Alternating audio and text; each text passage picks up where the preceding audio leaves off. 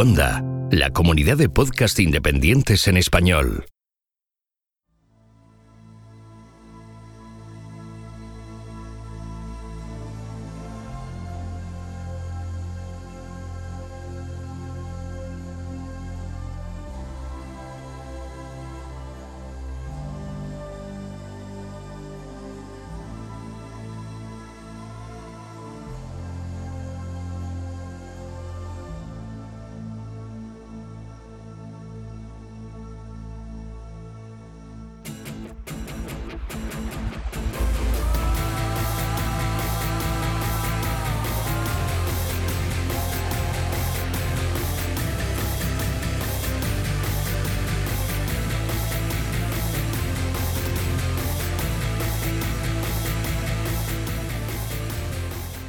Esto es Istocast, no es Esparta, pero casi.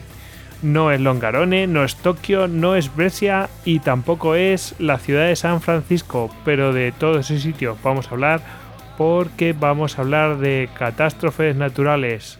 El regreso, no. Parte 2. Catástrofes naturales y no tan naturales. Sí, sí, no tan naturales. Bueno, porque en este especialmente, mm, yo creo que casi todos, si no todos, tienen una, digamos, sí, el origen es natural, así, pero el que añade el combustible para todo eso es el ser humano. Es decir, o porque ha ocupado zonas que no debía ocupar, o porque, bueno, pues porque literalmente ha metido combustible para que continúe el desastre natural. Eh, bueno, ya, ya lo veréis. No quiero, no quiero decir nada, pero vamos, eh, sí lo podemos eh, calificar como catástrofe natural, pero hay mucho factor humano ahí, ¿vale? Y bueno, pues como habéis oído por ahí, está David, arroba David Nagan aquí. ¿Qué tal, David? Pues nada, aquí a protagonizar nuestra propia disaster movie. Exactamente. Nos encantan estas cosas, tío. ¿eh?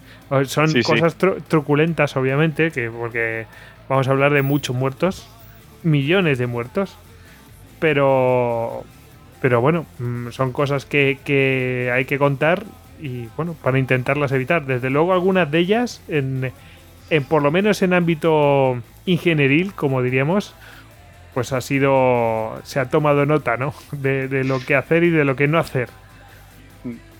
Y es necesario conocerlas porque muchos de estos desastres de los que vamos a hablar han ayudado a, a prevenir otros. O sea que al final, digamos que un desastre el ser humano aprende y ha podido pues eh, poner remedio pues para, para futuras para, momentos futuros. Sí, aunque sea tortas, ¿eh?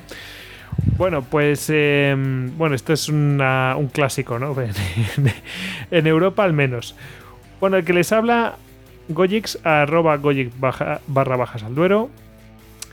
Y ya sabéis que a nosotros nos podéis encontrar en Twitter, Facebook, Google Plus, Pinterest, eh, Telegram, YouTube, Instagram, en fin, estamos en mil sitios. nuestra página web es istocast.com y nuestro correo electrónico es info.istocast.com. En la propia página web pues, podéis dejarnos audio. En duckbelly.com podéis haceros con nuestras camisetas y otras muchas de temática de historia militar.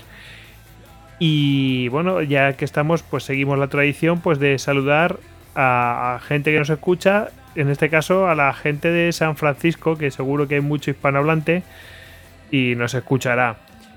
Bueno, eh, nos escucharán en, esa ciudad seguro que a través de la app de Istocast para Android y si no, pues lo harán a través de las apps eh, para plataforma Apple que tiene iBox o de Windows Phone también que tiene iBox. Y, si no, pues lo harán a través de iTunes, donde nos dejaréis seguro, seguro, cinco estrellas, bueno, eh, y comentarios que siempre nos hacen subir en el escalafón, en, el, en ese top que tiene, que tiene iTunes. Y en iVoox igual, ganamos visibilidad cada vez que nos dejéis un comentario y nos dejáis un me gusta eh, en los audios. Si queréis ayudarnos todavía más, pues muy fácil. Mm, podéis hacer un mecenas tanto en patreon.com como en las suscripciones para fans que ofrece Evox. Y bueno, sin más, David, nos vamos a meter en todo este desastre. Sí, vamos allá, vamos ahí con nuestra lista de desastres, ¿no? Sí, sí.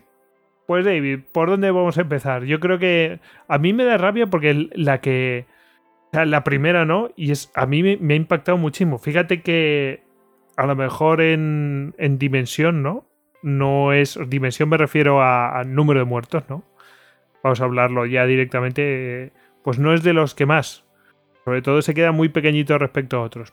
Pero, pero es muy impresionante y realmente es el que yo estaba ahí, ostras, esto como no lo he conocido yo. hablamos de la presa de Bayón. Mm, es que, es que, es que el caso en sí es impactante porque estamos hablando de dos conceptos que de forma distinta no te caben en la cabeza. Estamos hablando de, un espacio geográfico que son los Alpes italianos, eh, digamos cerca de, la región de Venecia, y de un tsunami. O sea, ¿cómo, entraría eso en, el mismo contexto? Pues vamos a hablar para ello de la presa de, de. O sea, ese, es el contexto. Y si quieres hablamos un poco de, este lugar. Perfecto. Bueno, eh, la presa de Bajon es una presa que se construyó en los años 60 en Italia, o sea, el contexto hay que ver Italia después de la Segunda Guerra Mundial, pues con todo este desarrollismo, pues empieza a tener una bonanza económica importante, necesidad de energía y bueno, pues todo lo tiene de la región de, los Alpes, donde hay bastantes saltos de agua y es una ciudad, o sea, perdón, es una región eh, muy apta pues para, construir eh, presas y obtener energía mm, hidroeléctrica.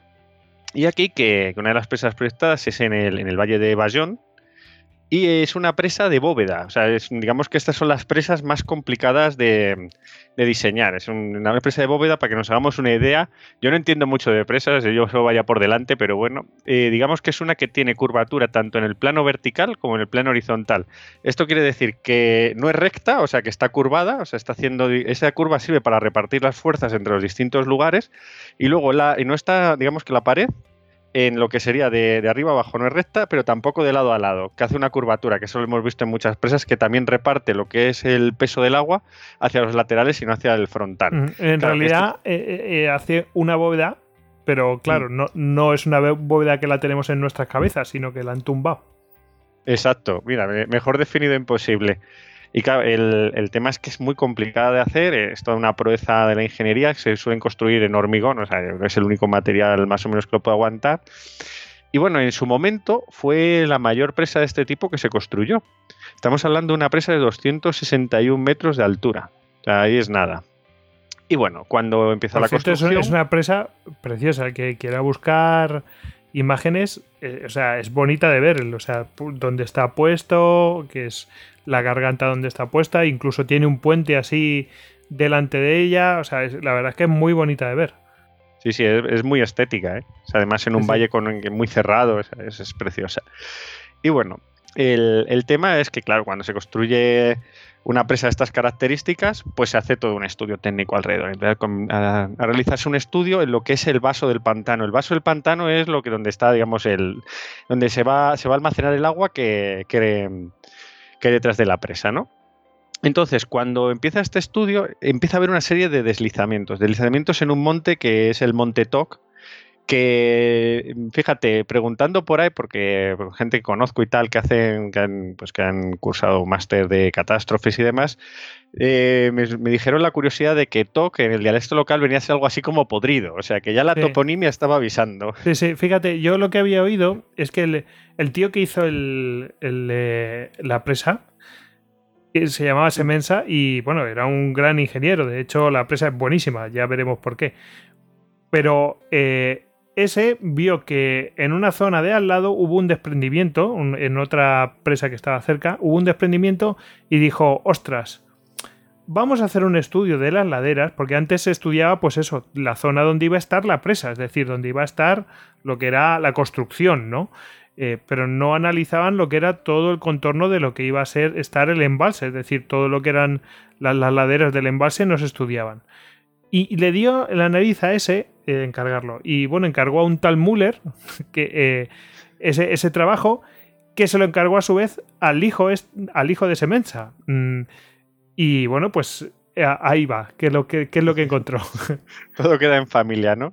Sí, sí, sí, sí. Pues lo que se encuentra es que parece ser que el, pues el, llenado de la presa, o sea, según se va, porque las presas según se van construyendo, el, vaso de la presa se va llenando poco a poco para que el terreno se vaya adaptando.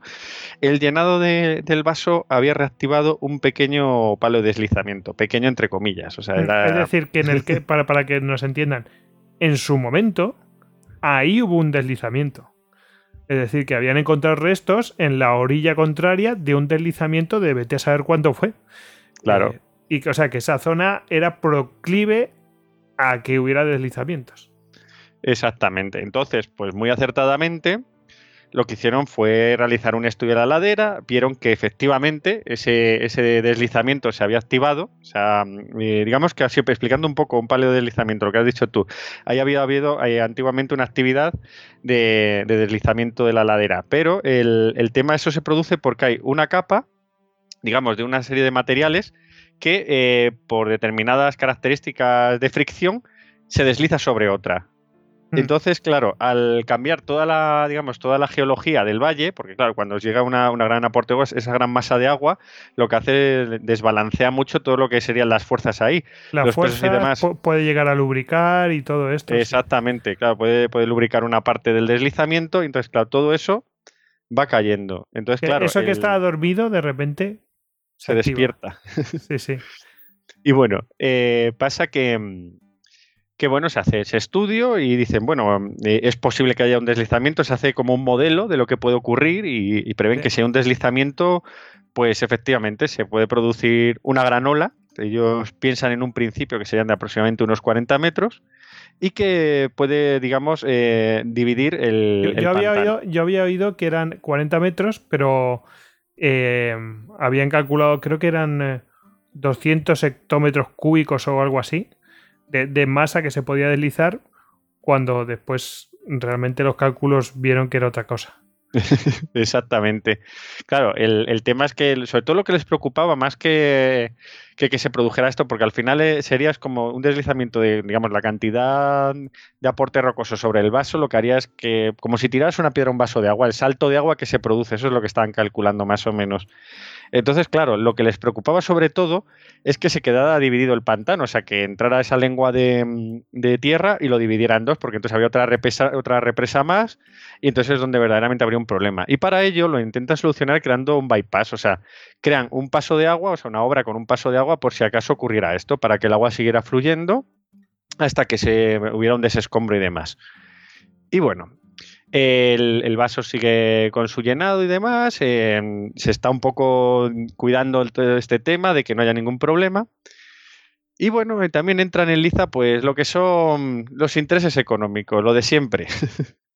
¿Y qué pasa? Pues que la empresa encargada de gestionar esta presa, eh, la, la, empresa energética, pues es nacionalizada por el Estado. Entonces, el Estado tiene que sacar a subasta todo el material y claro, la presa de Bayón, eh, ¿qué pasa? Que, es nacionalizada porque, porque quiebra, ¿no? Claro, exactamente, quiebra. Y entonces el tema es que dice, tenemos que sacarla a concurso.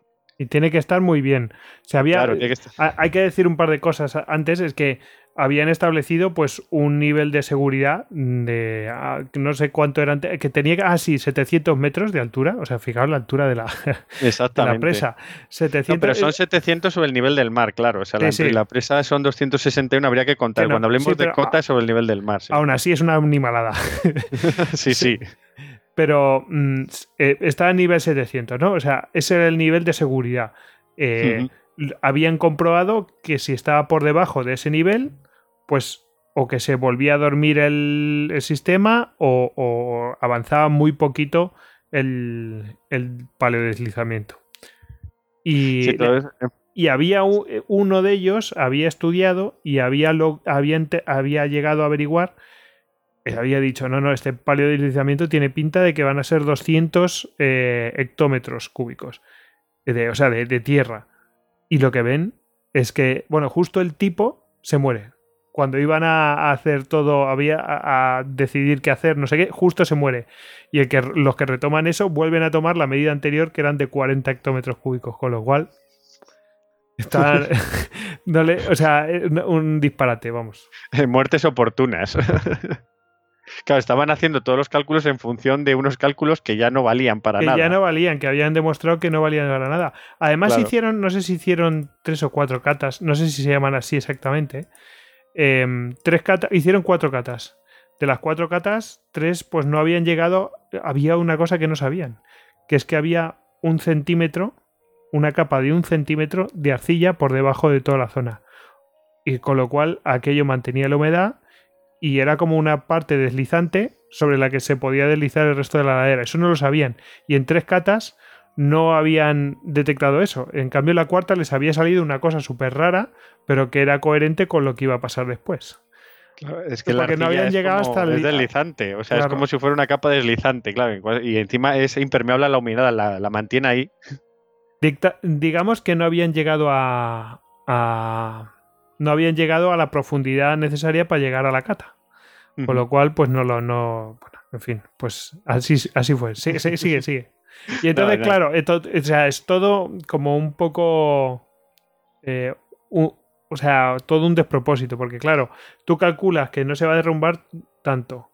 Tú calculas que se tiene que mantener una un llenado de seguridad, o sea, no, no puede llenarse del todo, etcétera. Eh, Claro, ahí calculas también que la ola estimada pues va a ser de 20 metros, no como la que después fue. Y luego, y, luego además no calculas que pueda deslizarse tan rápido como se deslizó. En fin. Claro, claro, se está preparando todos los elementos de la tragedia, ¿no? Sí, sí, está ahí todo. Claro, y, llegó ya los que faltaban. El Estado italiano, pues para, para digamos, venderla en, subasta, pues lo que le convenía es que tuviera el máximo llenado posible, pues para ser venderla por el, por el precio más, eh, digamos, más alto. Entonces llega a llenarla hasta la cota de 700... Eh, quiere llenarla, perdón, hasta la cota de 715 metros. Pero cuando quedan 5 metros para esa cota, empiezan los deslizamientos de una forma brutal. O sea, la cosa empieza, digamos que, la velocidad de deslizamiento empieza a crecer, se empiezan a asustar. Y lo que deciden es decir, oye, oye, oye, que igual esto vamos a tener un disgusto, que esto no está nada bien. Sí, llegaron a una cota, una cota de, eh, de a ver... 710 metros, creo. Fíjate, entre, entre abril y septiembre, en abril estaban en 700. o sea, subieron desde marzo a abril, subieron de 650 a 700. En abril están en 700 y en septiembre, o sea, de septiembre, de abril a septiembre estaban en 710, una cosa así. Tampoco una locura, ¿sabes? Pero se habían pasado, o sea, simplemente se habían pasado de, esa, de ese nivel de seguridad que habían establecido, se habían pasado simplemente 10 metros más. Claro, pero 10 metros más lo multiplicas porque eso es como un vaso que se abre no es proporcional, sino que se, va abriendo. Imaginaos la, el embalse y cuanto más metro, más altitud, más agua, más agua conserva. O sea, esos 10 metros no son los mismos 10 metros hacia abajo. Es decir, que guarda más agua esos 10 metros hacia arriba que los 10 metros hacia abajo. No sé, no sé si me he explicado. Es decir, si tenéis un vaso como un embudo, ¿no? O como un cono, los el centímetro de arriba guarda más agua que el de abajo. A eso me refiero. Pues esto es lo que pasa, es decir, que iba a provocar lo que ahora cuentas tú. Sí, sí, o sea, e, estaba, la cosa mala, lo que has contado, han llenado muchísimo el vaso de la presa y dicen, oh, oh, esto se desestabiliza, el palo de deslizamiento está a tope y ¿qué hacemos? ¿Qué hacemos? Soltamos pues agua, ¿no? No se le ocurre otra cosa que soltar agua. Dice, vamos a vaciar el vaso, claro. O sea, eh, resumido, han estado eh, estresando una y otra vez al palo de deslizamiento. Sea, subiendo y bajando el nivel del agua, toda la presión, todos los pesos, todo, digamos, todo el balanceo de, energías que había en el valle, hacen que llega un momento en que el. Te, digo, los centímetros. Había pasado desde abril a septiembre, había pasado de 0,5 centímetros, se deslizaba al día. Sí. A, septiembre que pasa 4 centímetros al día. Que dices, ¿qué animal ha dado? sí, sí, o sea, estaban activando a lo bestia. De septiembre a octubre bajan el nivel y se, pasa de 4 a 20 centímetros. Ya eso no tiene marcha atrás. ya está, la, bestia está desbocada. Entonces, claro, empiezan a, vaciarlo y hay un momento, claro, que, saben que va a haber un deslizamiento, efectivamente. Y dicen, pues eh, vamos a verlo. Además, es la época de lluvias, que eso encima está estresando lo que es la, ladera, porque como hemos dicho, hay una capa arcillosa, que ellos todavía no lo, saben, debajo de, la capa pues, de rocosa que hay encima. Y claro, y eso se está hidratando y está haciendo que crezca la velocidad de deslizamiento, que es lo que estabas comentando. Y creo que fueron incluso, llamaron a los ingenieros, ¿no? Para presentar el deslizamiento. Sí, sí, sabían que iba a ser muy próximo y tal, y invitaron a los ingenieros a ver el. Eh, directamente el, he dicho que había un puente, ¿no? Eh, delante del embalse había un puente y dijeron, venga, como va a haber una ola de 20 metros, nos vamos a poner en el puente y, vamos a invitar a los ingenieros a verlo. Y allí, allí que se fueran. espectáculo. allí que se fueron. Creo que invitaron a 62 personas. a verlo. En fin, pues se fueron a ver el espectáculo, efectivamente. Y fue exactamente a las diez y media de la noche del 9 de octubre de 1963 cuando la ladera se desprendió. Se desprendió a una velocidad de 30 metros por segundo. Está esto hablando de, que estaban ya alertados por los 4 metros por, eh, eh, por minuto. Si me permites, estaban viendo un partido de Real Madrid. Ah, pues fíjate. Claro, estarían todos en sus casas con las televisiones en el valle tranquilamente ajenos a lo que iba a ocurrir, vamos. Sí, sí, mientras tú lo cuentas, mientras eso, pues yo averiguo a ver qué partido era. vale, de acuerdo. Entonces, la ladera se desprende a una velocidad considerable y cae sobre el vaso de la presa. Claro, lo que se produce es como si tú arrojas pues eso, cuando te tiras a la piscina y sale el, chorro de agua para arriba, pero eso unas dimensiones apocalípticas. Se produce un tsunami de 240 metros de altura, una burrada. Claro, eh, lo que hace el efecto de, tanta, de tanto material hace esto, que el agua salte sobre la presa, o sea, no vaya contra la presa, en ningún momento eh, tira la presa, sino que salta sobre ella y se arroja sobre el valle que está más abajo. Hace como de trampolín, recordad que la forma que tenía era eh, cóncava si la ves desde fuera, pero desde dentro es convexa. Entonces lo que hace es de trampolín y entonces salta el agua. Pensad, es, como si tiréis en una bañera, yo que sé, eh, un sofá, pues que salta todo el agua para todos los lados. Pues esto es igual, ¿no? Sobre lo que es el envase, salta el agua para todos lados. Y, entonces, bueno, principalmente dos direcciones, hacia arriba del envase y hacia abajo, que es donde está la presa. Y la presa hace de, de trampolín. Sí, sí. De hecho, eh, hacia, hacia aguas arriba llega a crear un tsunami de 40 metros de altura que empieza a arrasar todo. O sea, va aguas arriba arrasando absolutamente todo. 40 pero metros. Es todavía eh, más espectacular. 40 metros, calcula 40 metros, un edificio, o sea, pasa por encima de cualquier edificio. Mm, normal y corriente, que no sea mm, rascacielos. ¿eh? O sea, 40 metros de altura, tío. O sea. Es una pared de agua, pero además asesina porque va a mucha velocidad. Un, edificio de 20 plantas, tío. pues imagínate. Y pero es que aguas abajo fue más espectacular. O sea, el tsunami de 240 metros salta a la presa, llega a hacer un agujero de 40 metros de profundidad en el valle. O sea, cuando cae a, chorro. Y cuando, cuando ve el agua libre, se expande por todo lo que es el valle que está más abajo, que está en la población esta que has comentado tú. Mm, eh, espérate, que Sí, sí, te, digo yo, se llama Longarone. Que estaban Longarone, viendo, Longarone, que estaban viendo exactamente el partido de Real Madrid Glasgow Rangers, que pues ganó el Real, Madrid 6-0 en el Santiago Bernabéu. Buen dato. bueno, pues eh, si tú ves, si te pones en esta población, si te pones en esta población y miras hacia la presa, o sea, se ve, se ve además arriba, está como, como en, digamos, en el valle, en un valle colgado, eh, precioso. O sea, si tú te metes en el, en el Street View, desde las calles lo puedes ver, o sea, actualmente se ve. Claro, saltó la presa. el destrozo que hizo fue eh, brutal. O sea, se calcula que, murieron más de 2.000 personas mm. y, unos daños terroríficos. Yo animo a que la gente vaya a, buscar fotos de, cómo quedó el pueblo y cómo era antes. Hay un montón de fotos de eso. Cuidado porque hay fotos muy desagradables. Eh, avisaos estáis.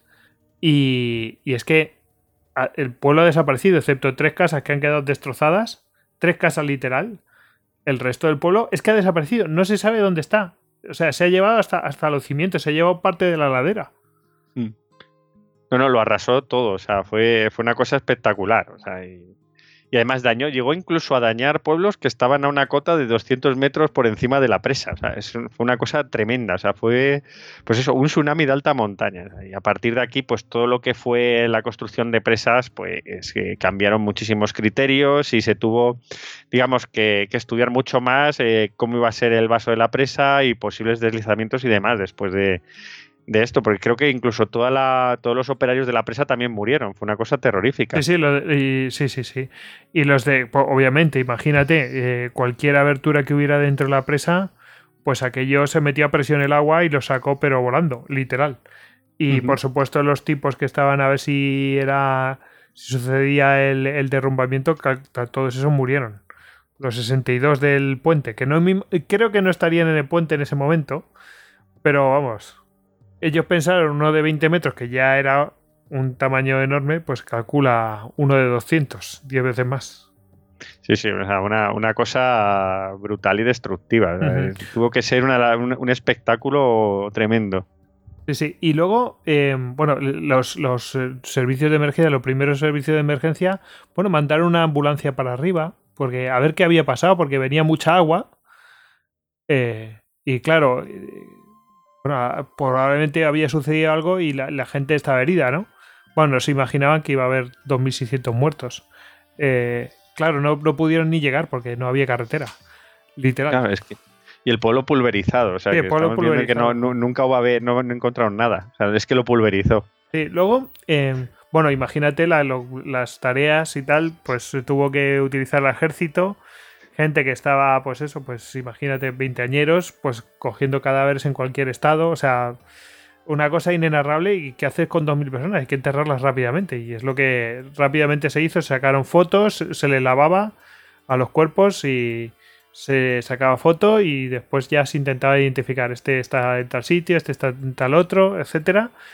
Y, el pueblo no lo querían reconstruir y se, se, o sea, los supervivientes, que hubo supervivientes, eh, se encabezonaron en que se tenía que reconstruir el pueblo y tal, y bueno, pues ahí se las tuvieron. Por supuesto, aquello, bueno, no digo que se lavaran las manos, pero que no. Allí no hubo culpables, básicamente. Que murieron todos. Fue una fue mala suerte, ¿no? En fin.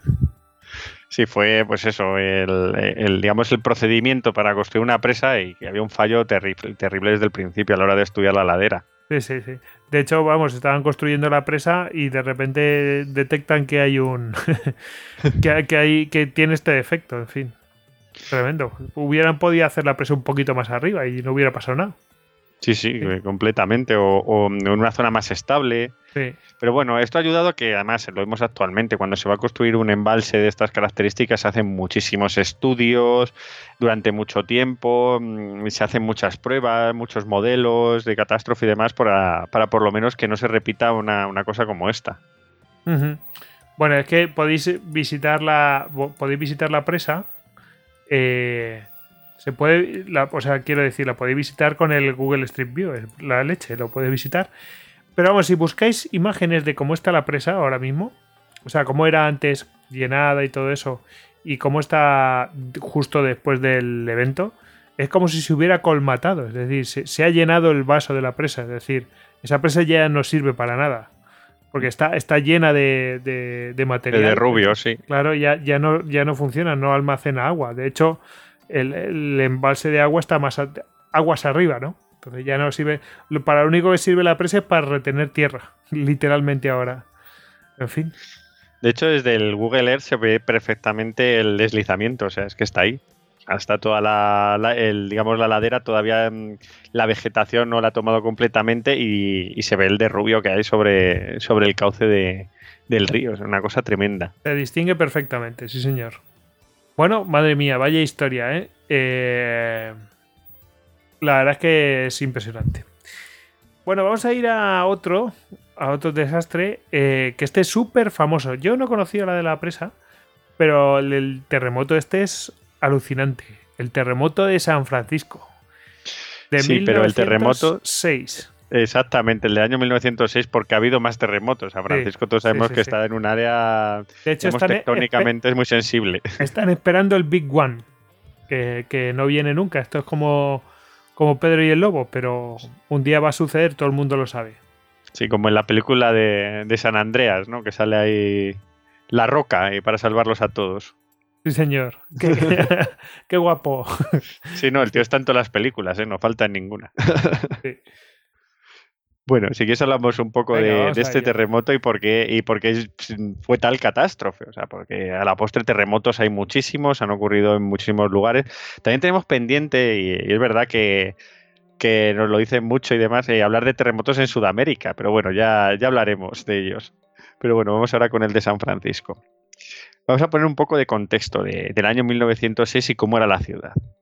A ver, eh, estamos hablando de San Francisco, eh, que era el, gran puerto de, de California en aquellos momentos, el gran puerto y la gran ciudad, porque Los Ángeles todavía no había tenido su gran boom, era todavía una ciudad secundaria, y San Francisco pues prácticamente ejercía de, capital pues de todo el, Pacífico norteamericano, además em, una ciudad muy dinámica, una ciudad que había crecido a lo bestia, había recibido una inmigración brutal después de la fiebre del oro entre los años 1848 y 1855. Estamos hablando de, inmigración tal que cuando llegaba la fiebre del oro, los barcos que llegaban cargados de inmigrantes los abandonaban en la bahía, o sea, porque toda la marinería y los capitanes también se iban a buscar oro. O sea, aquello era una auténtica locura. Entonces, claro, con toda aquella riqueza que se generó, surgió una, ciudad, pues, digamos, muy cosmopolita, muy rica y, bueno, eh, pues eso, un gran, un gran centro industrial económico. Y bueno, el, terremoto pues, ocurre el 18 de abril a las 5 de la mañana. Se piensa que fue un, aproximadamente un 7,9, un 8 en la escala Richter, o sea que fue un gran terremoto. Y bueno, sacudió la ciudad y destruyó muchísimas infraestructuras, eh, muchos edificios dañados. Y bueno, pues lo que ocurre en estos casos, la, pues la gente eh, entra en pánico, intenta salir de la ciudad, eh, intenta buscar espacios abiertos. Es curioso porque aquí también se investigó, em, en este terremoto se investigó y se medio descubrió la falla de San Andrés. Eh, se pudo ver que realmente esta falla, cuando fue este terremoto, hubo un movimiento de tierras bastante perceptible, o sea, digamos mm, que, las cotas de dos montañas se acercaron y pudo ser medido, entonces se vio que realmente California tenía bastante peligro geológico en este caso. Y bueno, eh, pues eso, estamos ahí, pues es, mm, es por la mañana, eh, ha habido un terremoto tremendo, mucho movimiento, mucho tumulto, pero bueno, la vida continúa, claro, en una ciudad así de estas características. Y la gente pues empieza a hacer sus desayunos, empieza a comer. ¿Qué ocurre? Que claro, tantas infraestructuras dañadas, eh, las chimeneas rotas, em, casas que se abandonan porque de pronto empiezan a crujir y la gente sale corriendo. Pues empieza a haber una serie de incendios. Hay un total de, seis incendios. Y mm, el más conocido de ellos es un incendio que se llama el incendio de los huevos con jamón, porque se supone que en la cocina donde, donde se inició estaban cocinando esto, unos huevos con jamón y se empiezan a propagar. digamos que estaba eh, todo el. Eh, pues eso, eh, muchas casas abandonadas, la gente no está pendiente, las fuerzas de seguridad, pues a ver si había pillaje y demás.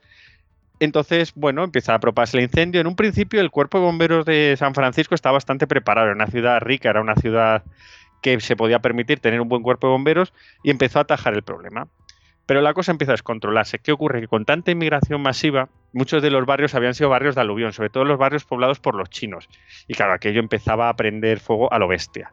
Y claro, de los barrios, de los barrios pobres eh, salta a los menos pobres y salta a los ricos. Y aquello empieza a convertirse en una auténtica locura. Claro, asociado a esto, empieza a haber saqueos. Empieza a haber saqueos masivos, la gente, pues, con la confusión de, de los incendios y demás, empieza mm, pues a saquear tiendas, a saquear locales y demás. Pues nada, el, tema es que se decide mandar al ejército en un momento donde el, digamos, el gobierno federal manda al ejército para intentar atajar esto. Y claro, el ejército se dispersa por la ciudad y las unidades que no tenían el mando militar ahí mismo que, les controlara se unen a los saqueadores. O sea, disparaban a un saqueador y saqueaban al saqueador y luego se ponían a saquear. o sea, la cosa empieza ese de, de mano. O sea, una cosa terrorífica. Y, nada, hay un momento en que, se empieza, que empieza a asediar el incendio, pues los barrios más, pudientes y demás, y, se decide pues eh, hacer, atajarlo con cortafuegos, o sea, cortafuegos en plena ciudad. Y se intentan pues dinamitar lugares estratégicos pues para que el fuego no pase al encontrarse un espacio vacío y no continúe. Entonces eh, lo que se decide es eh, dinamitar el, edificio de una, industria farmacéutica, pero con la mala suerte de que nadie había revisado y en sus bodegas se encontraban varias toneladas de alcohol. Por tanto, toda aquella explosión lo que hizo es que aquel alcohol pues entrara, vamos, eh, expandiera todavía más las llamas que había y saltaron a otros barrios que todavía no habían sido afectados. O sea, la cosa todavía se iba más de madre. Eh, madre mía. Además, los edificios calcula, sí, había mucho edificio de ladrillo, que es cierto que eso produjo gran mortandad, ¿no? Eh, tanto edificio de ladrillo porque se caían y se derrumbaban, etcétera, durante el terremoto, pero, pero a ver, las estructuras eran lo que eran, ¿no? Ah, también había mucha madera. Porque están muy dañadas. Claro. No es lo mismo que si tú tienes una estructura de ladrillo normalmente, si es una estructura de madera y está forrada de ladrillo o de otro material, pero al estar en principio te sirve de cortafo, pero estar dañada... Las estructuras, pues, están ahí a mano del fuego. Claro, una cosa tremenda. Pero claro, es que entraron, en, vamos, eh, eh, en llamas eh, auténticos edificios, pero que tú los ves en imágenes, porque existen imágenes de esa época, es 1906, incluso al, pues esto, estas películas de aquella época y demás. Y, son edificios bastante grandes y, claro, pero es que claro, cuando es un incendio de esas proporciones no había manera de frenarlo.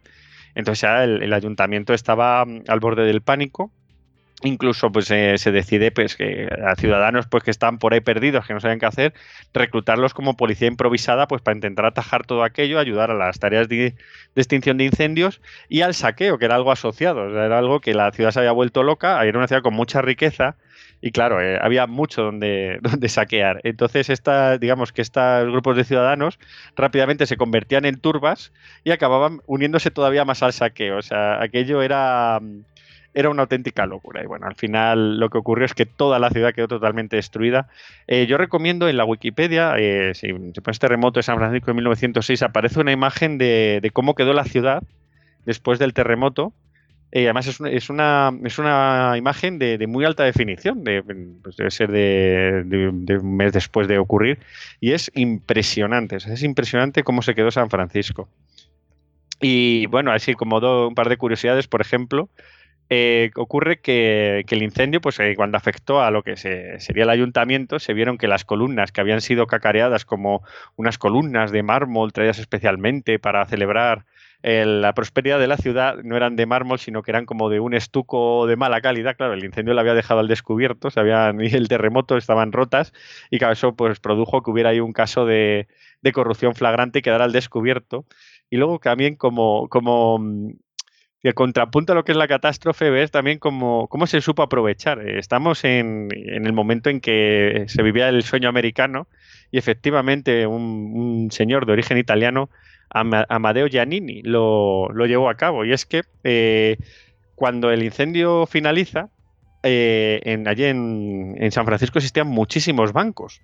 Claro, los bancos en aquel momento tenían cajas acorazadas. ¿Qué ocurre? Que el calor era tan grande que las cajas acorazadas no se podían abrir y nadie, pues eh, digamos que para lo que serían las tareas de, em, reconstrucción, pues no había una liquidez. O sea, no es como ahora que todo se mueve mucho más rápido, sino que allí se necesitaba un líquido. Que tenía, que, tenía que haber contacto y sonante.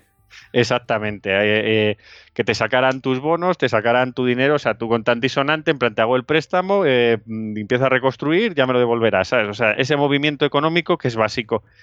Entonces, aquí el señor Giannini, en un gesto heroico, con un, con un basurero que sacó su, esto, su carro de la basura, pues cogieron y lograron rescatar la caja fuerte de su pequeñísimo banco, que era pues el típico microbanco, se llama Bank of Italy, o sea, el Banco de, Italia, pues sacaron su dinero y en vez de coger y largarse de allí con todo aquello, no se le ocurre otra cosa que ponerse en el puerto, cogió dos barriles, un tablón y se puso a emitir crédito a la gente.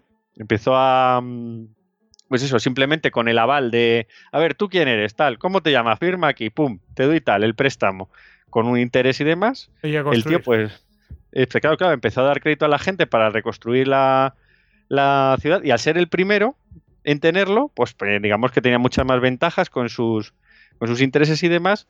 Y este hombre fue, acabó fundando el, el Bank of America, uno de los principales bancos norteamericanos. Sí, señor fíjate, o sea, que empezó eso con un, con un tablón y dos, y dos toneles.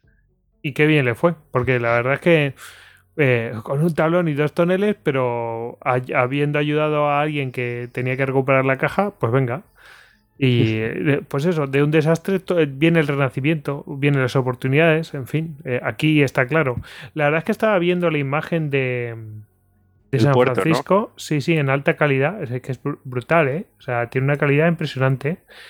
Si no haces zoom, se intuye igualmente, ¿no? Porque ves, ves el perfil de la ciudad, es decir, el perfil de la ciudad me refiero... la cuadra americana.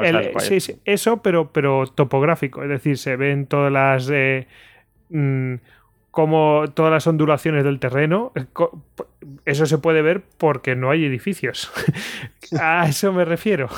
Está todo destrozado y donde había edificios más grandes, pues es que están todos quemados. Es que está, o sea, es impresionante.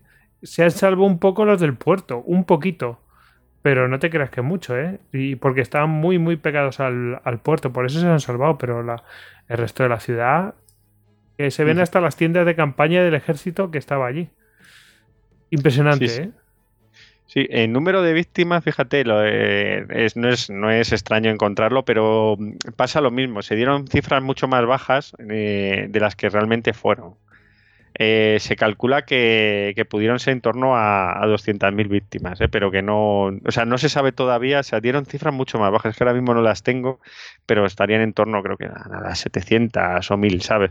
Pero claro, como víctimas del, digamos, directamente del, del terremoto no de todo el, mare magnum que vino detrás con ese incendio que, vamos, que, arrasó la ciudad de, punta a punta. Fue una cosa tremenda. Y bueno, decir que San Francisco ha sufrido otros terremotos. Y, fíjate que yo, de pequeño, todavía me acuerdo de, aquel de 1989, que fue una de las primeras veces que yo vi un terremoto televisado.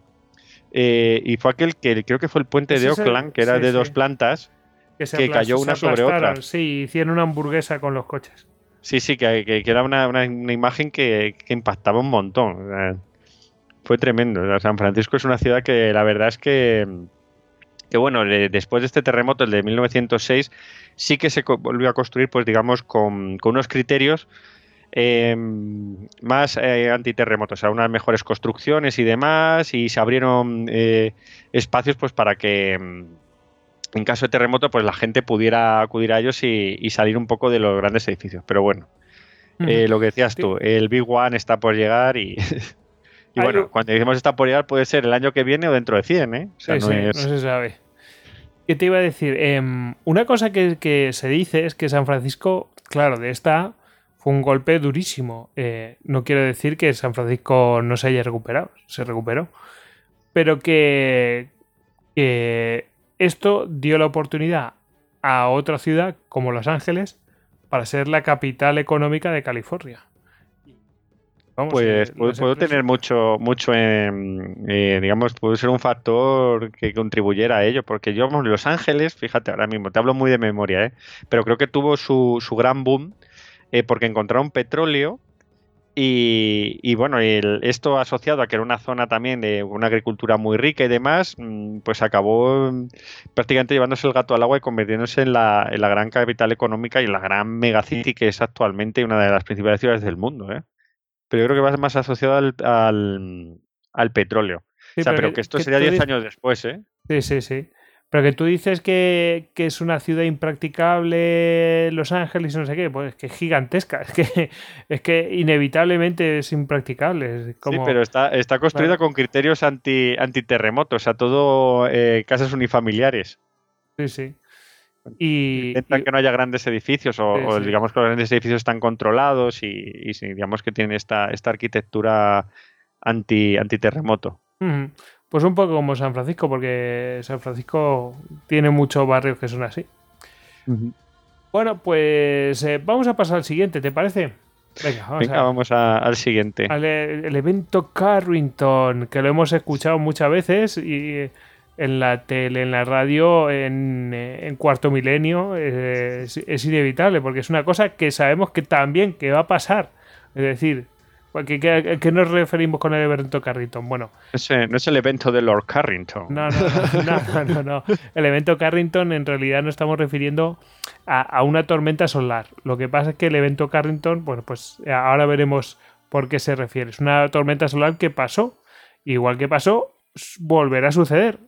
O, más grande, más pequeña, va, va a haber varias. no, no pasa nada. eh, va a suceder porque es que es, la naturaleza, ¿no? Eh, bueno, pues David, todo tuyo. has hecho una buena introducción, claro. como he dicho, no es el evento en casa del señor Carrington, sino que Carrington fue el tío que, digamos, que, descubrió lo que había pasado, sí. bueno, vamos a poner un poco de contexto. Estamos en el año 1859 y de, pronto ocurre algo, ocurre algo y empiezan a aparecer fenómenos visuales extraños en el cielo, empieza a haber auroras en, digamos, en, lugares que no tenían por qué, por qué pasar, o sea, en latitudes que nunca habían ocurrido. Y sobre todo empieza a pasar algo muy extraño, es que empiezan a perderse las señales del telégrafo, incluso algunos postes llegan a incendiarse, la conexión entre, mm, entre Norteamérica y Europa colapsa, deja de funcionar y, bueno, dicen, ¿pero qué ha podido pasar? Y es cuando descubren eh, lo que ha ocurrido. Y es que lo que ha ocurrido es que ha habido una tormenta solar. Voy a definir un poco lo que es, así, porque, bueno, esto lo he, fusilado, no sé ahora mismo de qué página web, pero vamos, vi la definición y un poco para, para que se entienda.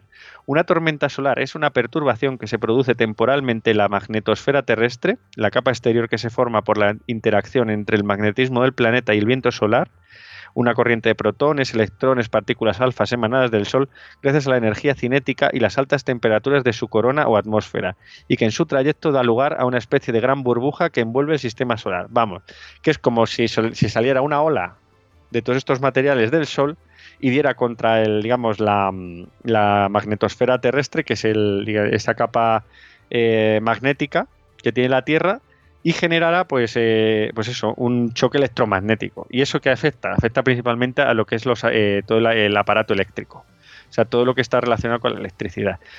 Y es lo que tú dices, no es la única, o sea, esa fue la primera y la más grande que se ha registrado, pero no es la única. Ha habido otros eventos de este tipo y han afectado a muchísimos satélites, pero ninguna de ellas eh, ocurrió como este evento que dio de lleno a la Tierra. Hmm. Y es una de las cosas que... Eso no quiere decir que no hayamos sufrido este tipo de eventos cada cierto tiempo en la historia. Lo que pasa es que como no teníamos aparatos eléctricos ni electrónicos, pues no lo hemos llegado a ver. En 1859 ya empezaban a haber cosas. Entonces, ahí empezamos a... Ostras, ¿qué está pasando, no?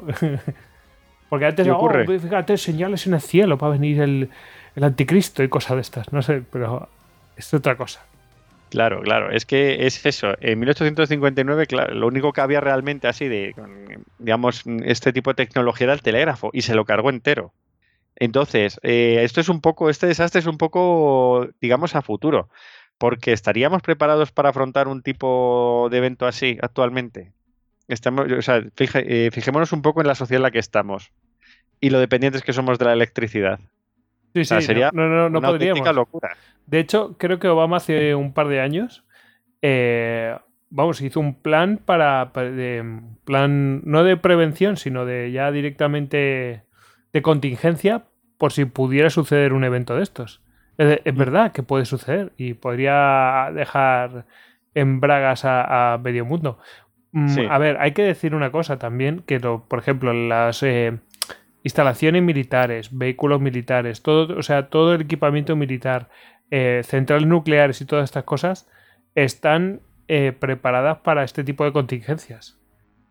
Mm, vamos, eh, mm, que es muy fácil de solucionar con cajas Faraday, ¿no? Sí, sí, eso es cierto. O sea, muchas veces el, elevado precio del material militar es de esto, de estar preparado para esto. O sea, los cazas de combate, por ejemplo, no llevan los mismos ordenadores ni, ni los mismos circuitos que los civiles, por esto mismo. Mm. Y si no me equivoco, los, los aviones en teoría también deberían funcionar bien, los aviones normales y corrientes, porque eh, de hecho cuando les caen rayos y cosas de estas no, les pasa nada precisamente porque ellos en sí mismos son una caja Faraday. Sí, no, eh, hombre, los sistemas principales están, digamos, que, se mantienen, pero yo me refiero más a secundarios, radares, y eso sí que llegan a, afectarse bastante. Claro.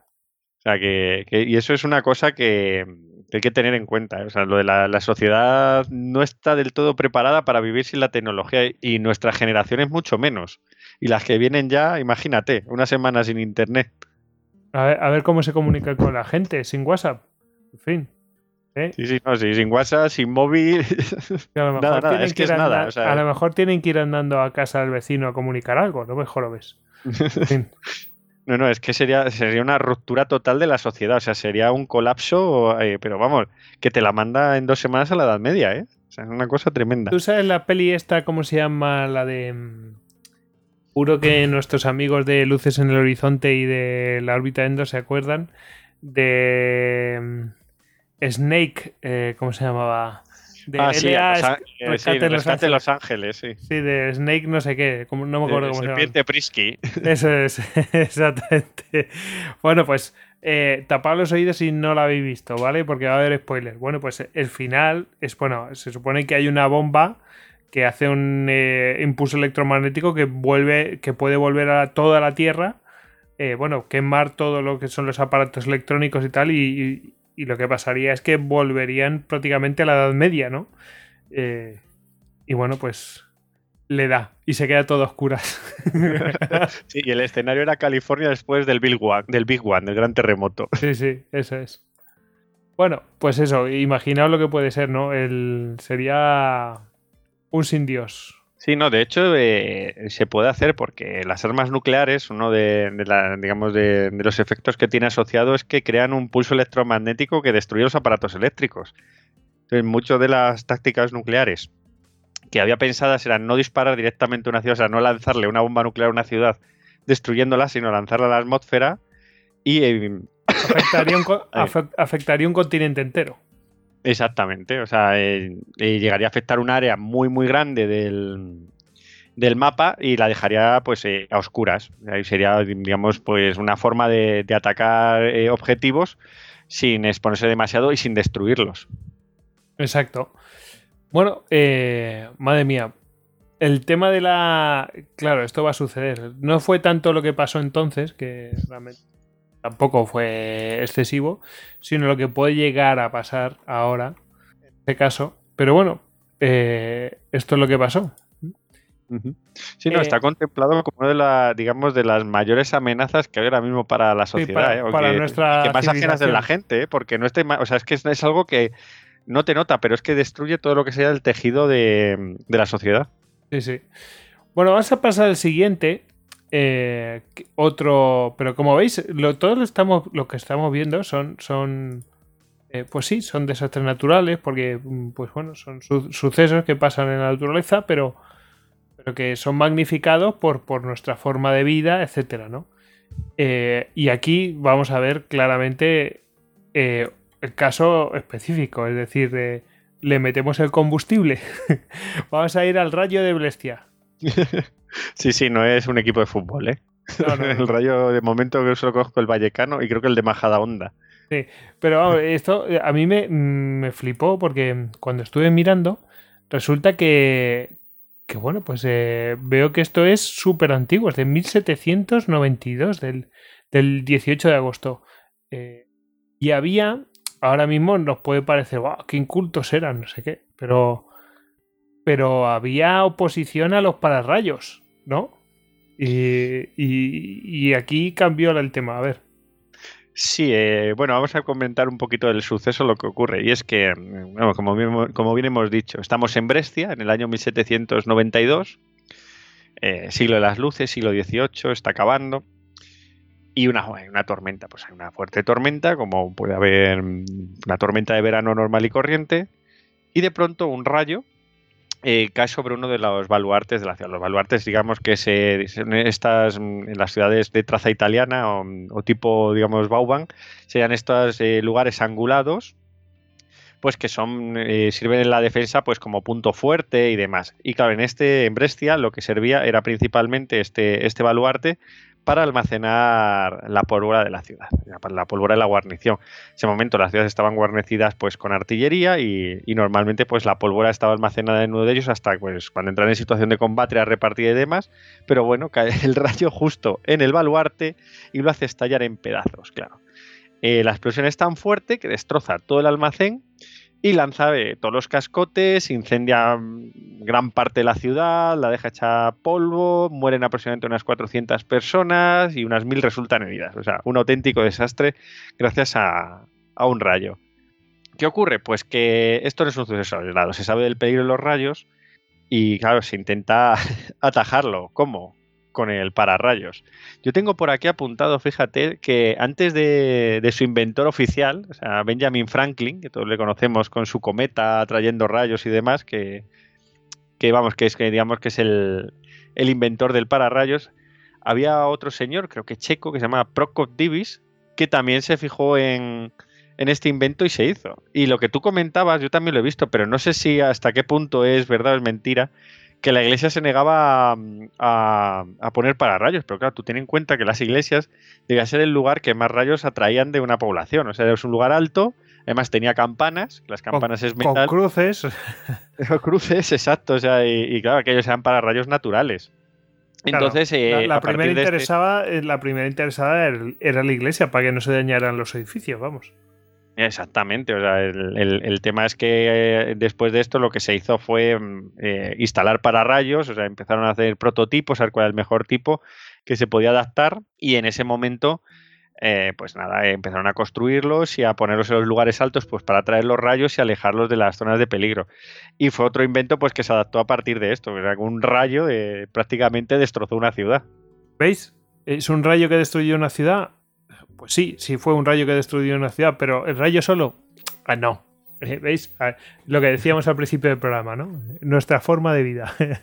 claro, ¿a quién se le ocurre meter un polvorín en medio de la ciudad? Eh, no está mal, ¿no? Pero bueno, eran otros tiempos también, hay que decirlo. Todavía no había llegado Napoleón. ¿Mm? bueno, eh, ahora vamos eh, al siglo XX y nos vamos a ir a la inundación de los Países Bajos, de la cual yo he escuchado muchas veces hablar, pero claro, a mí me ha pillado muy lejos y no me ha interesado. Y a, ahora me la traes y digo, ostras, menuda movida, ¿no? Parece que sí, es poco, sí. me recuerda un poco a lo del huracán Katrina. Un poquito al, en el sentido de que de rotura de diques y cosas de estas. Sí, además que se añade muchísimo la situación geográfica y ahora vamos a ver por qué. O sea, vamos a, poner un poco de, contexto. Porque a mí me pasa como a ti. Yo había escuchado las grandes inundaciones del Mar del Norte. O sea, cuando está, inauguran esas eh, grandes compuertas en Londres, en Amberes eh, y demás, en Hamburgo, tú dices, ¿y estas cosas? O en plan, no, es que son anti, antimareas, o sea, diques antimarea y demás. Pues nada, dirá, no sé, nos pensamos un poco de, bueno, se, como que es, están previendo algo malo, pero es que esas cosas ocurren y ahora vamos a ver por qué. Vamos al año 1953 eh, y tenemos una gran tormenta, una gran tormenta en el Mar del Norte. El Mar del Norte es este mar que hay eh, por el lado continental, la costa alemana, la costa eh, holandesa, la costa belga y, eh, y, la costa británica por el otro lado, por el lado de, la, de las islas. Bueno, hay un, una gran tormenta y bueno, la zona holandesa, hay que decir, que tiene una geografía muy peculiar. O sea, todos hemos, la gente que haya visitado Holanda, o si no viéndola un poco eh, en fotos y demás, es que es una zona muy plana. Los holandeses, el, digamos que la geografía original de Holanda es una especie de gran delta pantanoso, pues de los grandes ríos que llegan allí, como el Escalda, el Rin y demás. Entonces, lo que hacen es construir los holandeses desde la Edad Media, empiezan a construir montículos sobre esos pantanos que ellos llaman Blietbergen o Terpen, y en esos montículos pues van construyendo sus aldeas. Un montículo con otro montículo los solían conectar pues a través de poldes. Los poldes son diques elevados, o sea, elevaciones del terreno donde encima de ese, de ese polde suele ir un camino y una serie de molinos que esos molinos lo que hacen es drenar el agua que hay en las zonas entre los poldes. Por lo que poco a poco con este sistema durante toda la Edad Media y la Edad Moderna van ganando terreno al mar. Esto es en todos los podcasts que hemos visto sobre tercios y demás, vemos esta característica constante de los diques y demás que se encuentran allí. ¿Qué ocurre? Que en el año 1953 todo ese sistema que se venía construyendo en la Edad Media está muy dañado. Está dañado porque ha pasado la Segunda Guerra Mundial, ha habido combates en la zona, no ha habido el mantenimiento correcto y claro, eh, era el, ingrediente principal pues para que esta gran tormenta pasara a ser una anécdota. Y es que además eh, toda la, la, esta tormenta había causado una gran depresión eh, atmosférica. Esto es que, a ver, imaginemos. Eh, la presión atmosférica sobre la Tierra apenas tiene incidencia, pero sobre el mar el agua se expande hacia arriba, o sea, empieza el oleaje, todo lo que nosotros vemos, el, el mar se vuelve más, más mm. bravo. Imaginaos, hay poca hay, mucha presión, ¿no? Entonces, claro, bueno, no, no hay nada que aplaste el mar, exactamente. Sí, no sí eso es. Eh, lo aplasta si hay mucha presión atmosférica, que quiere decir que hay mucho aire en una zona, ¿no? hay mucha presión, bueno, pues eh, se supone que el mar pues queda más aplastado, ¿no? Pero ¿qué pasa, como tú dices, si hay baja presión atmosférica, que además coincide con donde hay mal tiempo, etcétera, más fríos, y tal? Bueno, pues Ahí el mar se eleva. Se eleva, eso es. Pero ahí estamos. Bueno, esto hay que decir en el inciso, es que nosotros somos de secano. Seguramente la gente que vive en costa lo conoce mejor todo esto. Bueno, ¿qué, ¿cuál es el otro ingrediente? El mar del norte. El mar del norte es un mar prácticamente enclavado. O sea, es, eh, digamos, es un, es un embudo. Al ser un embudo, toda esa presión hace que se levante todavía más. Entonces, eh, todas las, digamos, todas las mm, zonas de planicie que están a su alrededor, porque a ver, eh, voy a hacer así un poco de, geografía y tal. La zona del Mar del Norte no es corteza continental, o sea, no está, perdona, no es corteza oceánica, no está asociada a ningún océano, sino que es corteza continental, está asociada a Europa. O sea, Gran Bretaña, el Mar del Norte y el continente es, digamos, el, mismo contexto de placa, o sea, es, la misma. El Mar del Norte es un mar que no tiene mucha profundidad, o sea, hay zonas que cerca de Jutlandia y tal, por Dinamarca, que son 20 metros de profundidad, o sea, no más, o sea, no es un mar muy profundo. Y por tanto, eso también ayuda a que la presión pues, levante mucha más agua. Además, esto se asocia a que en ese momento había un fenómeno de mareas vivas, que es debido a la luna y demás, pues que, que se eleva todavía más el mar, claro. Eh, los diques no pudieron contener esto y se desbordó, se desbordaron completamente. Eh, y, la noche del 31 de enero al 1 de febrero, el agua entró por todas partes, o sea, fue una, cosa brutal.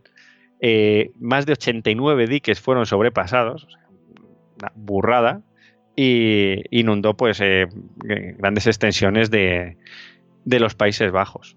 Estamos hablando, mira, más o menos en cifras, eh, de 1800, 1830 personas muertas, 200.000 cabezas de ganado también muertas, eh, 200.000 hectáreas inundadas, 3.000 casas y 300 granjas destruidas, otras 40.000 casas y 3.000 granjas dañadas, y 72.000 personas que tuvieron que ser evacuadas.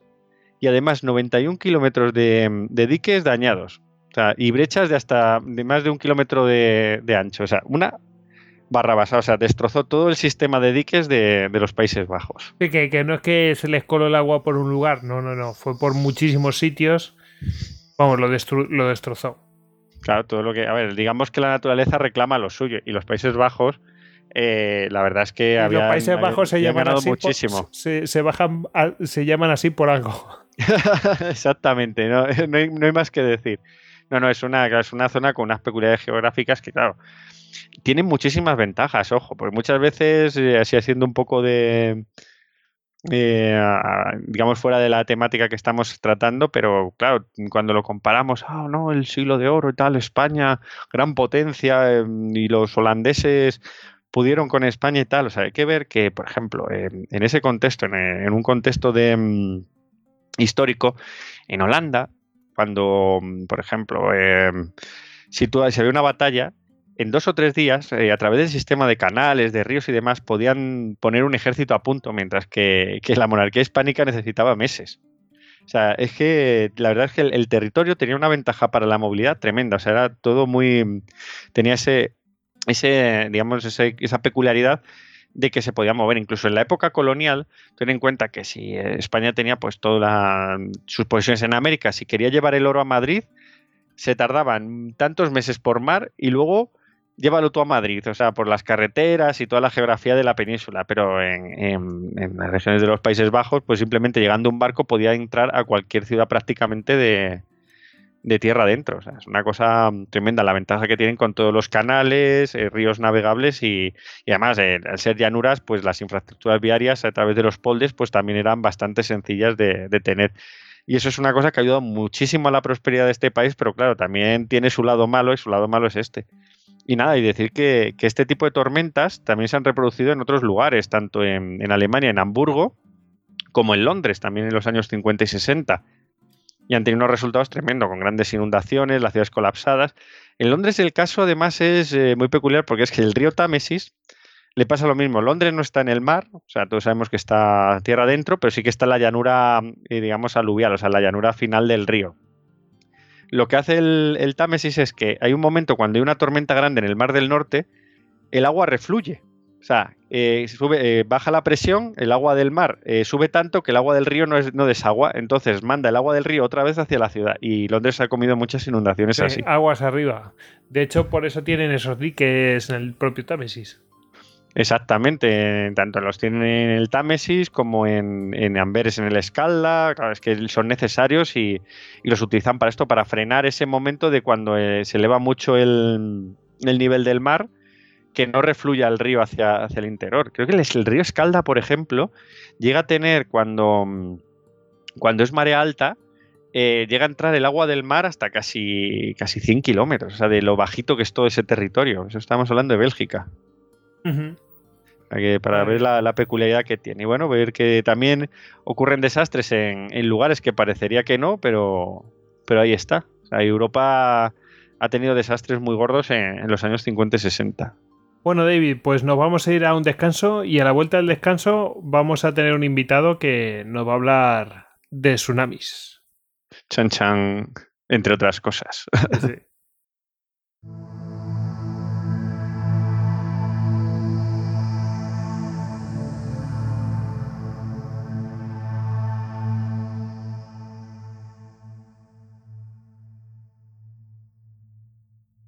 Puedes escuchar más episodios de Histocast en cuonda.com y además encontrarás...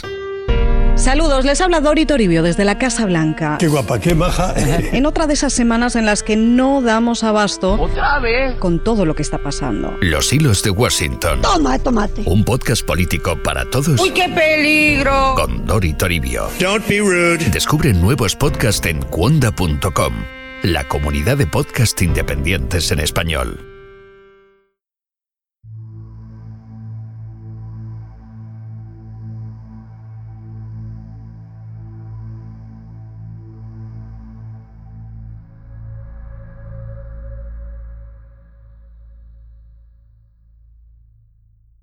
Bueno, pues ya estamos de vuelta de esta pausita que hemos hecho y como os habíamos prometido, pues vamos a... Tenemos, tenemos esta pequeña sorpresa, tenemos aquí a Carlos Arteaga. ¿Qué tal, Carlos?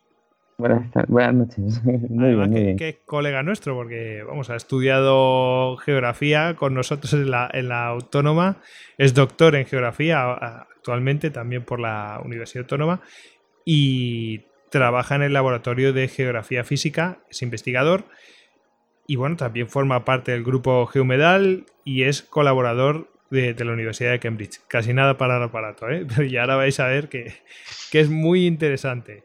Bueno, Carlos, bienvenido a, a Istocast y, um, y nada, ya me había contado David alguna peripecia tuya de, de, que vas a contar ahora, ¿no? Y la verdad es que súper interesante. De hecho, iba con mi mujer comentándolo en el coche y todo. O sea, para que, te, para que veas que, es una cosa que, si no te importa, pues no lo vas comentando con los colegas, con tu mujer y esas cosas. Son cosas que son muy interesantes, de verdad, que dices, ostras, para hablar con una persona profana de este tipo de movidas, pues será que es muy interesante. Pues efectivamente. Bueno, no voy a entretener más, porque diréis, bueno, ¿qué es tan interesante?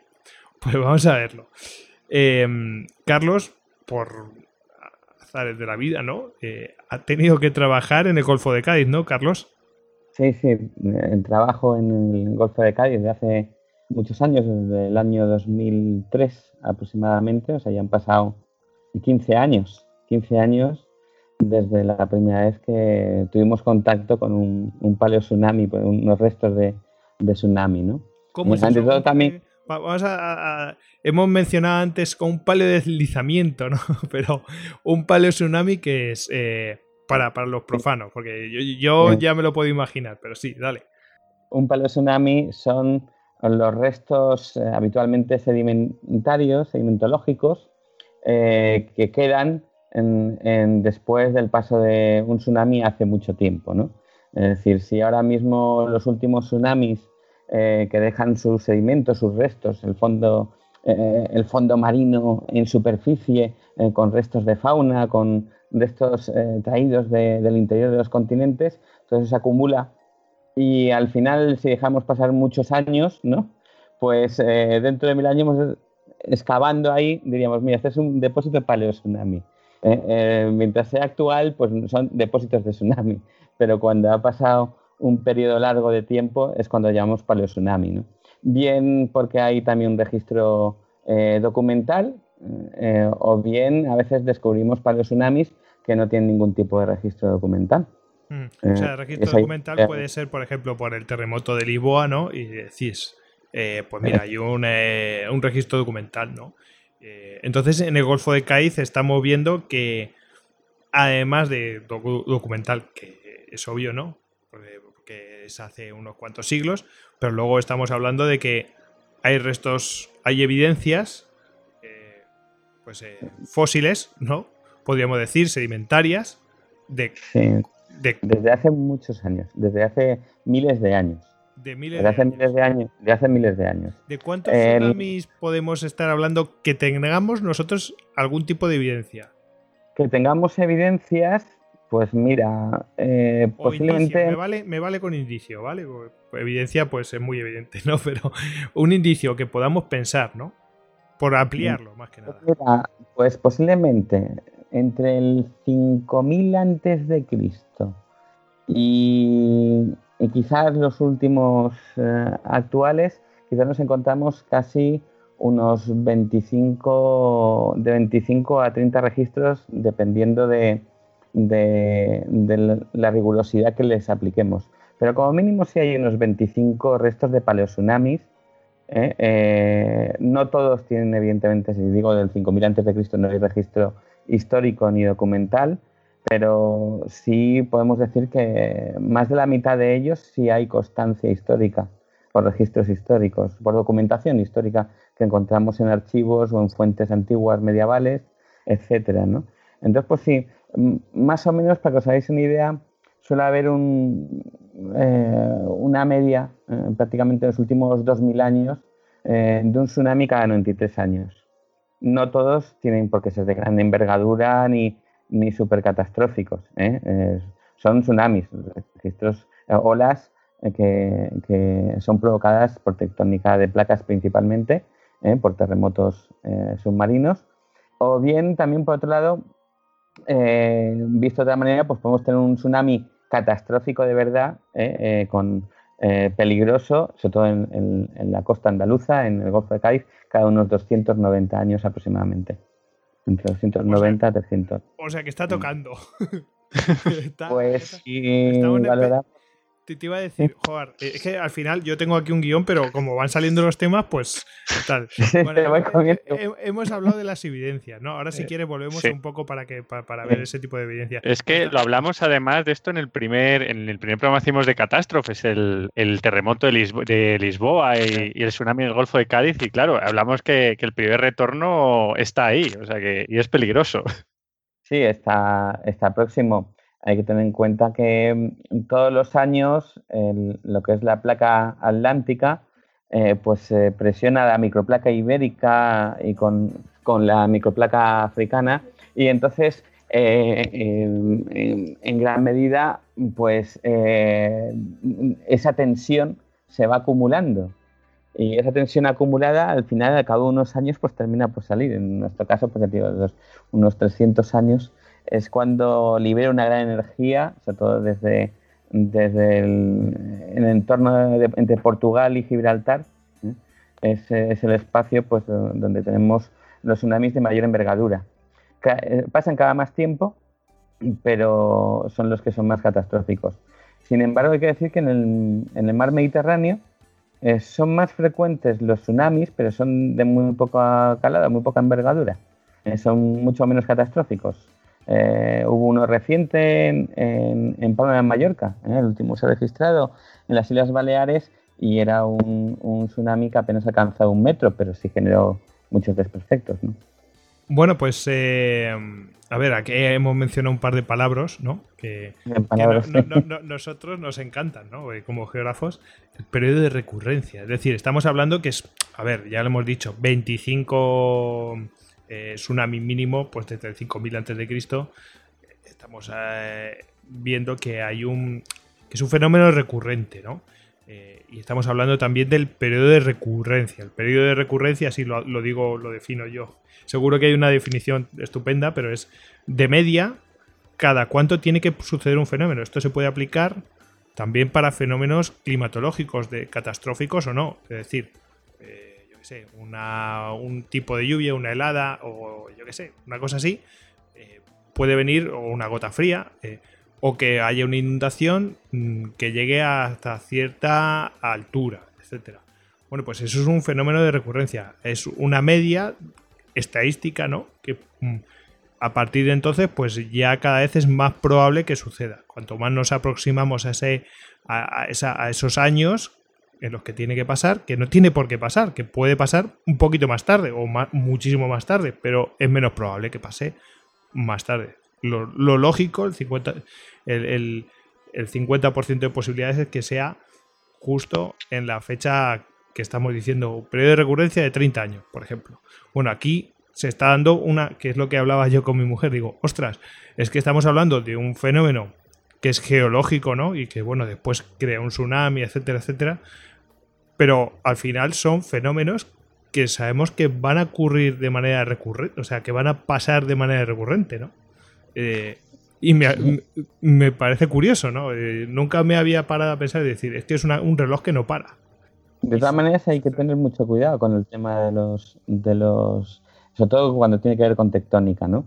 Eh, puede que, aunque estamos si usáramos esta estadística, estaríamos próximos al siguiente, pero no es descartable que puede pasar mucho más tiempo o ser mañana mismo. Exacto. Y a, veces estas medias eh, son un poco falsas porque a veces se nos pueden generar eh, dos tsunamis o dos o tres terremotos en cuestión de muy poco tiempo, o sea, es decir, en, inferiores al periodo de recurrencia. ¿no? Hay que tener cuidado, es una media, pero también a veces puede ocurrir tres tsunamis en, en, cinco años, ¿no?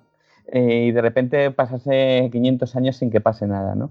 Eh, entonces es el gran problema que tenemos, el poder, por así decirlo, saber cuándo puede ocurrir es, es, es casi imposible. no, no hay prácticamente manera de adivinar cuándo va a suceder, aunque tengamos un riesgo o unas fechas de riesgo, sin lugar a dudas. Pero es muy complicado, ¿no? Es, muy difícil. Ha estado fenomenal tu apunte porque es así. O sea, una cosa es la estadística, los números y que hacemos nuestras medias. Y otra cosa es cómo sucede en la realidad, que luego lo miramos, nos alejamos y decimos, sí, pues de media cada tanto tiempo. Sí, pero de media. Esa es la cuestión.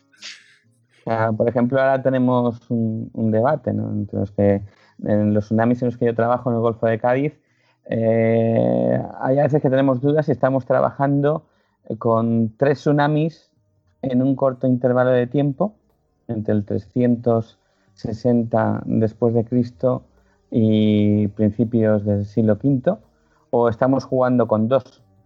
Es decir, que no, eh, porque a veces son a partir de del registro arqueológico que tenemos, a veces nos entran las dudas, ¿no?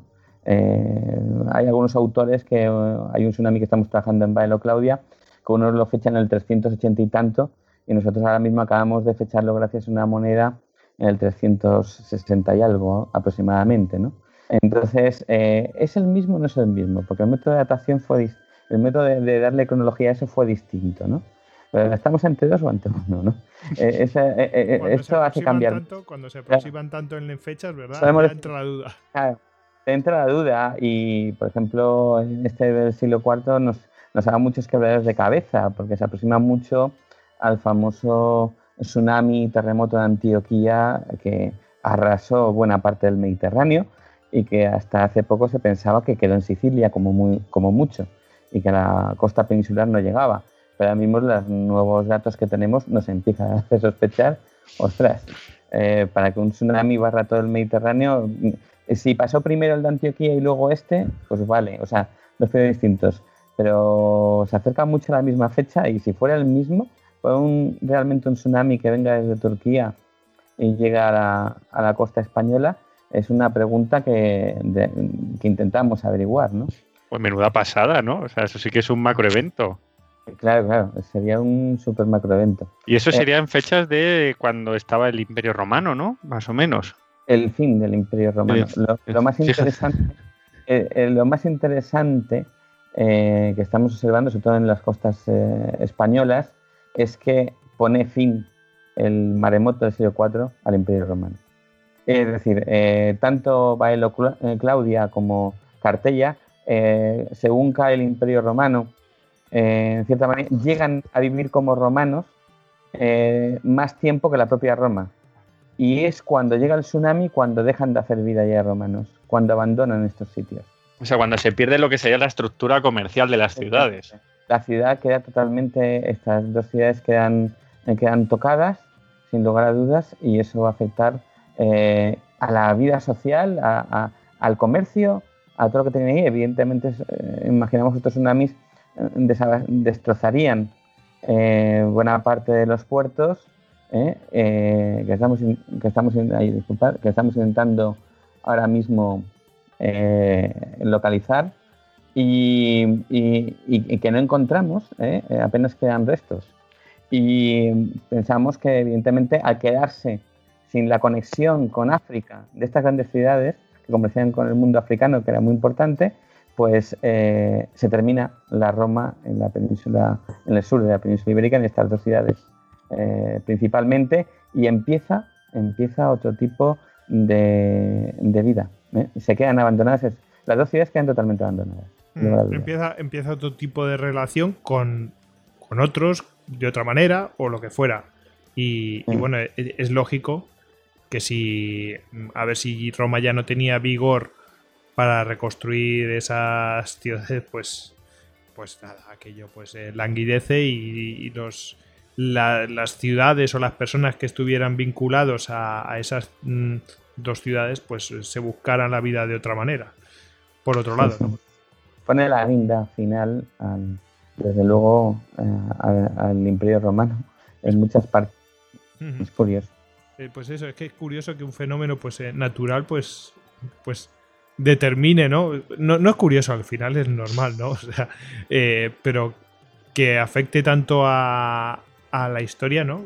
Te llama la atención. Por supuesto que si pasan cosas, pues afectan a las personas, ¿no? Pero que sean tan determinantes es, pues mm. eso. Que no, es como el designio al, de Dios. Al menos en focos, eh, eh, eh, al menos en, ciertos focos, ¿no? o sea, tampoco podemos decir que evidentemente el tsunami acaba con el Imperio Romano, desde luego que no. O sea, no, no es así, pero sí es verdad que va a afectar, al menos en, en estas dos ciudades, y nos queda muy claro que, abandonan las ciudades y por lo tanto el, modo de vida. En otros lugares reconozco que no, lo tengo tan claro.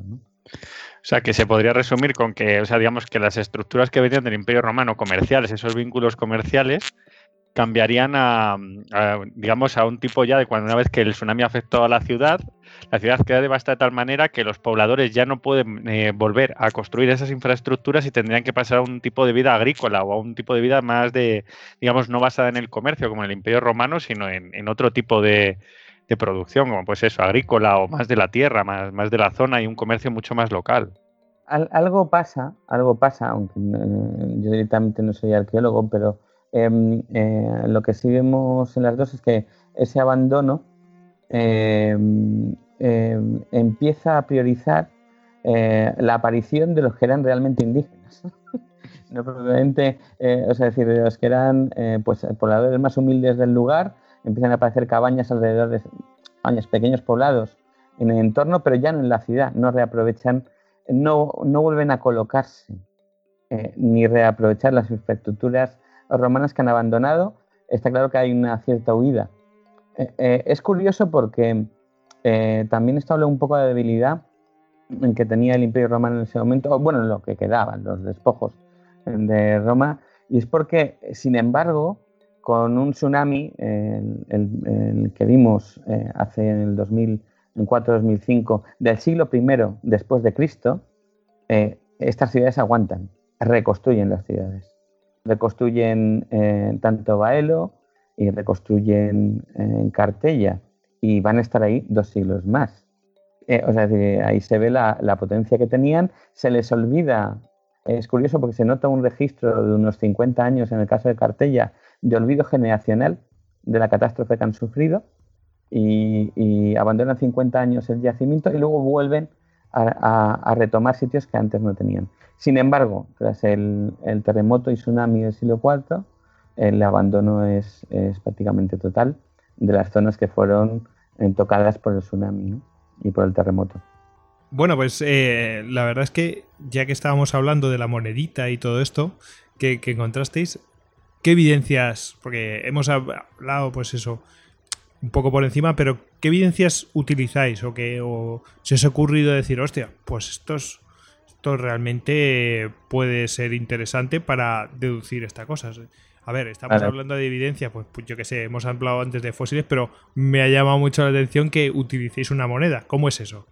Bueno, la moneda es, va a ser el, elemento cronológico para fecharlo, ¿no? Eh, voy a hacer primero una síntesis, la síntesis científica, de cómo sabemos que es un depósito para el tsunami. yo creo que es lo que la gente dirá, bueno, ¿cómo estás seguro que es un paleo tsunami? Que es lo que te preguntan eh, con lógica, ¿no? Cuando vas a dar una conferencia por ahí o cuando trabajas en estas cosas.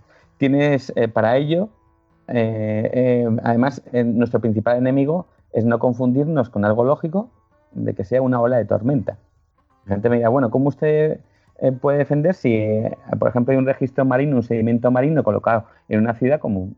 ¿Cómo no va a ser igual una tormenta con una de estas olas, ¿no? que hoy en día nos pasa, ¿no? que entran las olas eh, en tierra adentro algunas y te deja ahí ese sedimento? ¿no? pues para ello, hay, el modo de diferenciar una ola de tormenta de una de tsunami, tienes que tener una serie de suertes y evidencias para estar seguro. Muchas veces nos encontramos ante depósitos que sospechamos que son, pero no podemos garantizarlo. Eh, para que nosotros confirmemos eh, en nuestro equipo, con la gente con la que yo trabajo, eh, que estamos ante un depósito, un depósito tsunami, tiene que cumplirse lo siguiente. Tenemos que tener la suerte principalmente de encontrar la retracción de la ola, una vez que la ola está volviendo otra vez al mar. Porque es ahí donde encontramos sedimentos tanto marinos como continentales.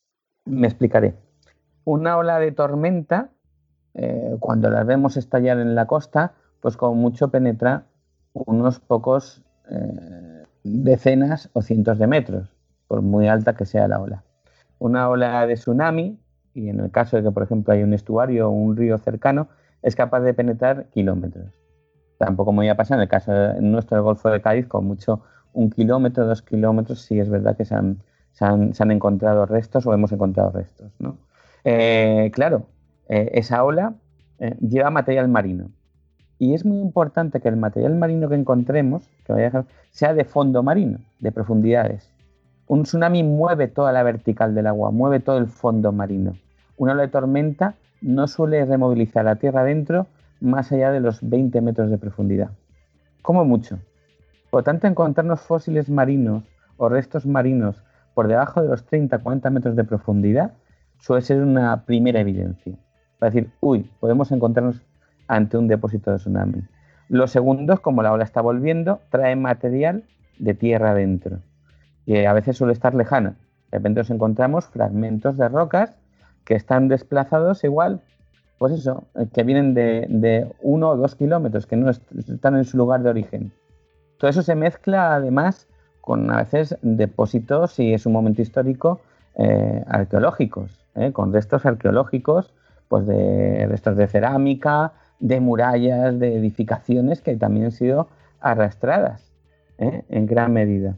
A veces también encontramos eh, los restos de elementos de fondo marino de alta profundidad, más allá de lo que sea la fauna, sino también de sedimentos que pueden proceder, que suelen ser a veces muy finos, de colores oscuros, ¿eh? como es el fondo marino, si, si, la gente tiene igual en mente el, desafortunado tsunami de Japón, pues se veía perfectamente cómo la ola que entraba era negra. Y era negra porque llevaba unos limos, unos limos eh, totalmente. El fondo marino suele ser rico en este tipo de, sedimentos oscuros, ¿eh? en gran medida. Oye, no, sé si tiene algo que ver, pero a mí me llamó muchísimo la atención. el agua de allí es súper. O sea, tú vas en el avión y ves que el mar es súper oscuro. Y no sé si es por esta razón, aparte de que el agua que veías de en el tsunami era negra, negra, pero que había mucho sedimento en suspensión, vamos. Sí, bueno, eh, también eh, este, estos mares, ¿no? Entre, lo que es el espacio del, Pacífico y del Índico y, del mar de China, hay mucha profundidad que favorece esa visión oscura.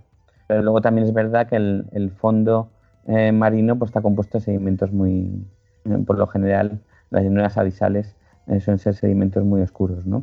pues recogen todos los limos y arcillas de, cantidad de, material continental eh, que caen al fondo, eh, como también de, la alteración propia en profundidad. Y al no haber luz, evidentemente, tampoco es que haya restos eh, muy, muy visuales, ¿no? orgánicos. Entonces, pues bueno, básicamente, pues posiblemente una sea esa, pero también que la profundidad en, esos mares también es, muy, muy, brutal, ¿no? Como quien dice, son miles de metros de profundidad y eso también hace eh, que la visión general sea oscura. ¿eh? visión. Es como si te vas a, espacios de grandes lagos eh, muy profundos, verás que son lagos negruzcos, de aspecto negruzco, y es por su profundidad. Sin embargo, te vas a las lagunas de Ruidera y ves que, aparte que además hay cianocidias, pero es favorecida por la falta de profundidad pues son aguas eh, claras y coloridas, ¿no? En, azul y en verde, ¿no?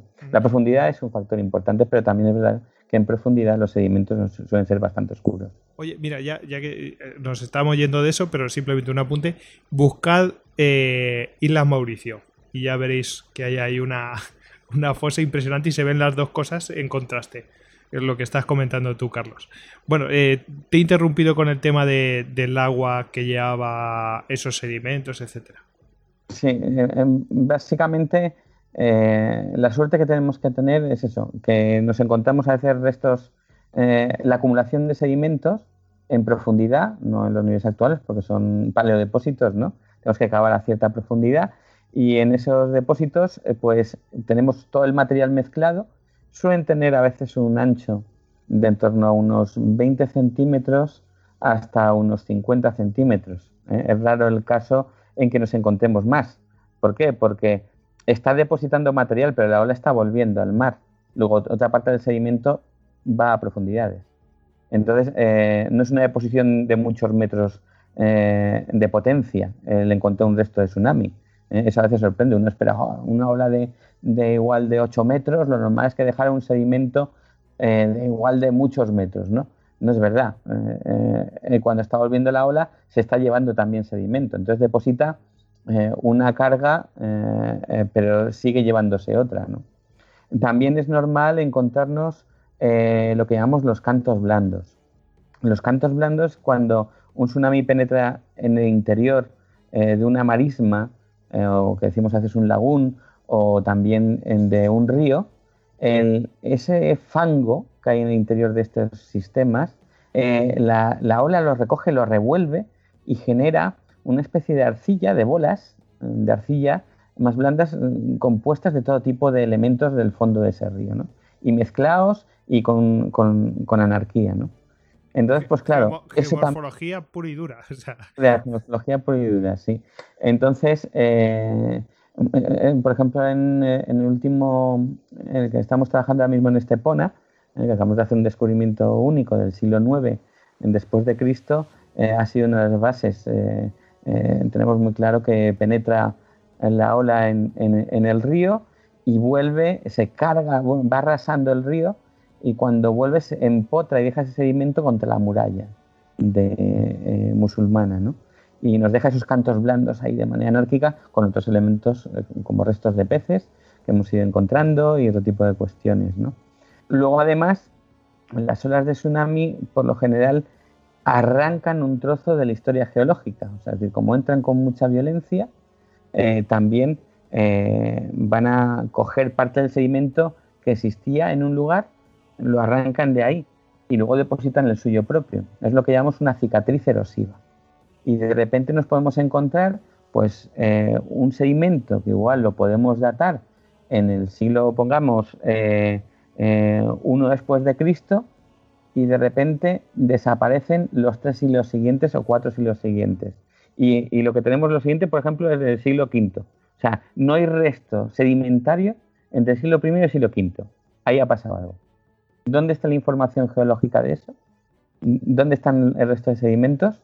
Pues eso casi siempre vemos que además queda como una cicatriz, un corte, ¿no? Como se llama, eh, irregular en muchas ocasiones, y es fruto que la energía de la ola pues la ha arrancado de ahí y se, se la lleva a otra parte. Y os serviría también para, no sé si datar, pero por lo menos eh, encuadrar más o menos, eh, oye, pues esto ha tenido que suceder en, entre tales fechas, porque mira, me falta esto y esto, y a partir de entonces empieza a haber tal cosa, tal cosa, tal cosa. Otra cosa es la datación, ¿no? O sea, primero hemos hablado de en qué, en definitiva, eh, un depósito de tsunami tiene material, para estar seguro, tiene que tener materiales marinos y continentales, desplazados de su lugar de origen, y que esos materiales marinos, por lo general, sean muy profundos. Eh, y luego, ¿cómo lo datamos? Pues eh, dependerá. Si estamos en, un sitio arqueológico, en un espacio arqueológico, eh, suele ser muchas veces una fortuna porque al hacer los restos de tsunami lo normal es que tengan restos de la cerámica, monedas eh, o, bueno, siempre hay monedas. En el último caso hemos tenido suerte que el equipo de arqueólogos han encontrado una moneda para poderlo fechar. Eh, pero em, siempre hay vestigios arqueológicos que nos ayuden a fecharlo eh, perfectamente. Si no hay restos arqueológicos por encima o por debajo del depósito, que pues, al menos que haya por encima y por debajo. Es decir, podemos tener un registro de una ola sin información arqueológica, pero arriba tenemos un asentamiento y abajo igual había otro. Pues al menos podemos hacer una aproximación. Y el otro elemento, evidentemente, es encontrar o tener material, que eso es también común, para poder hacer carbono 14 o similares o un método de datación. Entonces, pues bueno, dependiendo. En la mayoría de los casos yo hasta estoy teniendo la suerte que solemos encontrar material arqueológico. En algunos casos, en otros, sin embargo, eh, pues usamos el carbono 14 o para confirmar hacemos, eh, vale, entonces dice el arqueólogo, mira, esta cerámica es de tal siglo o de tal periodo, pero nosotros a veces queremos confirmarlo si tenemos alguna sospecha de contaminación o de algún elemento y hacemos también el carbono 14. Em, bueno, eh, hemos hablado también los fenómenos recurrentes, etcétera. Em, y en este podcast que estamos haciendo ahora, en el anterior no tanto, porque son desastres naturales, porque,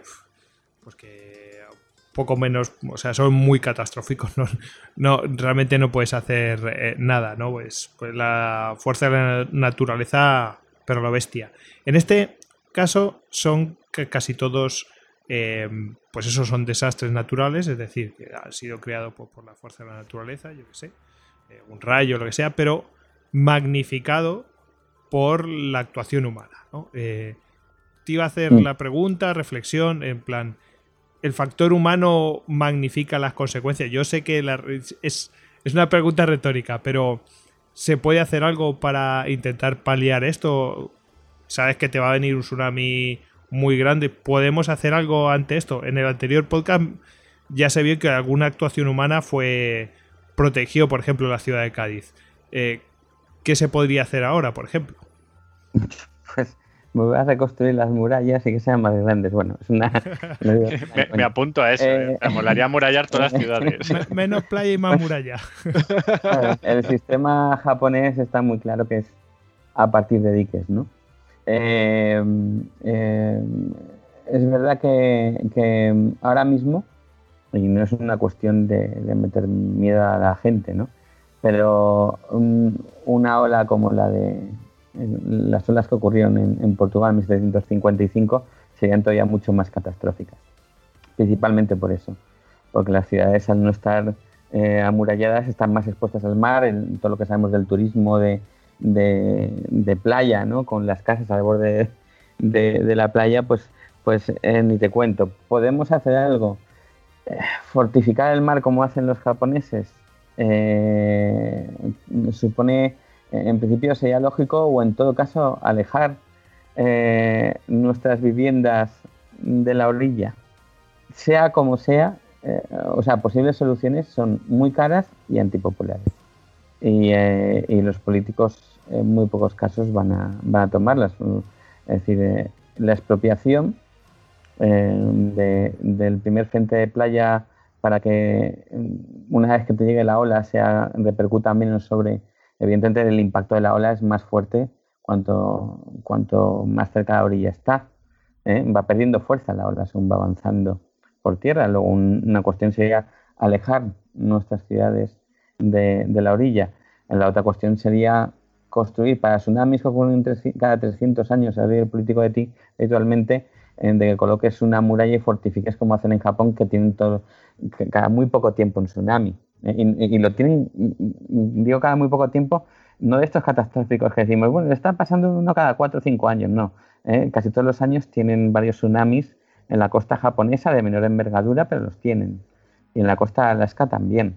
Pero por eso, una inversión de esos diques y de sistema de boyas de prevención lo tienen. Hasta ahora lo único que tiene Europa, después de lo sucedido en Asia, es un sistema de boyas de, prevención eh, en el entorno mediterráneo, principalmente, pero que no garantiza la evacuación de millones de personas de una costa. Entonces, lo que podamos hacer supone una inversión económica muy grande y también medidas antipopulares. Eh, los que hayan comprado su casa al borde de la playa seguro que me entienden perfectamente que lo último que quieren es que se la quiten y para algo que puede suceder cada mucho tiempo, si encima le llegamos los científicos, decimos, oye, cada 300 años sucede esto. Aunque ahora podría pasar. Y te van a mirar a veces diciendo, ¿por qué me estás contando? Bueno, pues me la juego, ¿no? Me la juego, entonces, eh, claro. Que se ocupen mis nietos del problema. El, el, eh, no hay más que ver, ¿no? Los estudios que hay sociológicos en torno a, a California y Los Ángeles, ¿no? Que llevan esperando ya 20 años el famoso Big One, que todavía no se ha dado, ¿no? Entonces te dirían algunos, ves, si nos hubieran expropiado, y han pasado 20 años, ¿eh? pues la estadística es muy mala, pero es verdad que puede ser mañana, ¿eh? Eh, o otros sitios donde no tenemos constancia que se hayan dado grandes terremotos, de repente ocurren y, vamos, es una catástrofe enorme, ¿no? Es muy complicado jugar con, con no jugar, no, me refiero el, trabajar con la estadística. Yo para, trabajar con la estadística, proponerla y luego hacer un macroproyecto para evitar algo que puede ser dentro de 50 años, un político no suele, no suele arriesgarse. Y, tan costoso, ¿no? Muy costoso. Es muy costoso en todos los aspectos. Eh, otra cosa es que yo sea, soy partidario de que habría que ir haciendo poco a poco algo al respecto, o un sistema, que la gente sepa, por ejemplo, eh, y que es muy sencillo, que salvó a mucha gente en Asia, ¿no? El hecho de que si estás en una playa y ves que el mar se retira de manera anómala, pues tienes entre un cuarto de hora y media hora para buscarte un sitio alto a 20 o 30 metros de altura. Eso tampoco es tan complicado. Otra cosa es eh, que luego genere pues, algún tipo de, desastre en, las edificaciones, etcétera. Pero igual lo importante es salvar vidas. Entonces, igual educar en cómo detectar un tsunami, ¿eh? si tienes un terremoto y luego ves una anomalía en el mar, pues está claro que es el momento de, evacuar y salir corriendo, básicamente, o, tener puntos altos, por ejemplo, igual hacer construcciones elevadas resistentes como una, especie de, como una especie de refugios, ¿no? Shelters, que igual que una cosa que me alucinó cuando estaba en Denver, en el aeropuerto de Denver, es que cada cierto tiempo en el aeropuerto, o sea, pero cada cierto tiempo me refiero de 200 metros, una cosa así, dentro del aeropuerto había refugios, ¿no? de cosas pero bueno, eso es, yo me imagino que a lo mejor es más habitual. Nucleares. Claro, no, pero, Igual, aunque sea algo que no se usa mucho, pero, o sea, porque nosotros lo usaríamos muy poco, pero igual sería eh, tener la mente, eh, ir educando en eso a, la gente, ¿no? decir, eh, pero hay mucho miedo. Hace poco me invitaron a una conferencia en Cádiz en conmemoración de, del tsunami de Lisboa ¿eh? Eh, eh, era el, 1 de noviembre en conmemoración. Y entonces pues, me contaba el organizador, que es el, presidente del Instituto Español de Reducción de Desastres, que también está vinculado, creo que a, protección civil, y me decía el desamparo cuando intentan explicar el riesgo que corre Cádiz, que, es sin lugar a dudas el, punto caliente de mayor riesgo que tenemos ahora mismo en España de cara a tsunamis, pues la, falta de apoyo incluso para educar y avisar a la población y que no lo vean como una cosa ajena, ¿no? Porque la gente dice, Eh, hay mucha gente que no que les cuentas esto y te dicen, pero ¿qué me estás contando? En España es tsunami. No es alarmista, no tal. Sí, te ven, eh, de hecho, eh, bueno, tenemos incluso en Bailo Claudia científicos que, que, parece que estás cazando fantasmas, ¿no? de otros lugares. pero vamos, las evidencias están ahí. ya solamente con la mera documentación de 1755 es innegable el riesgo. Y cuando tienes un lugar en el que ha sucedido una cosa, sobre todo si es tectónica, volverá a suceder. Otra cosa es que además hay otro tipo de tsunamis, eh, que a veces da miedo decirle a la gente que hay otro tipo de riesgos vinculados a tsunamis, como por ejemplo algo tan sencillo como deslizamientos de fondos submarinos, eh, y que pueden ser más habituales.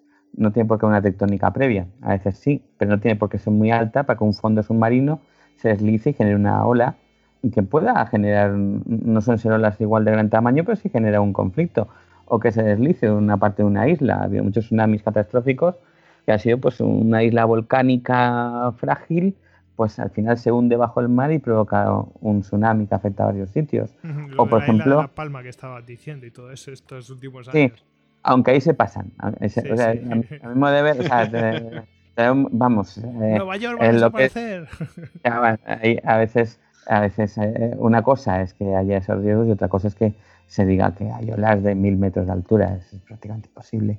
O sea, pues es una cuestión topográfica del fondo marino eh, y tiene que haber una energía eh, brutal. Un hundimiento de una isla a veces no tiene la fuerza de lo, que es un, terremoto con epicentro en el mar de escala 8 o 9.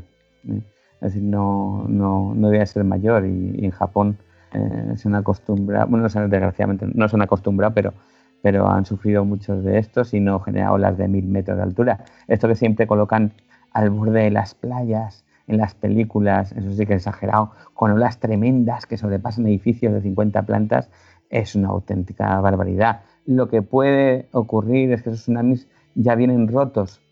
Un tsunami, según se acerca a la costa, eh, rompe el equilibrio la ola y, rompe, ¿no? Y entonces ya viene con esa espuma, ¿no? Con energía, pero con espuma. Pero no viene manteniendo la curvatura de la ola, tragándose edificios. Eh, casi no hay mar en, es suficiente en, la orilla de una costa para desplazar olas de esa envergadura, ¿no?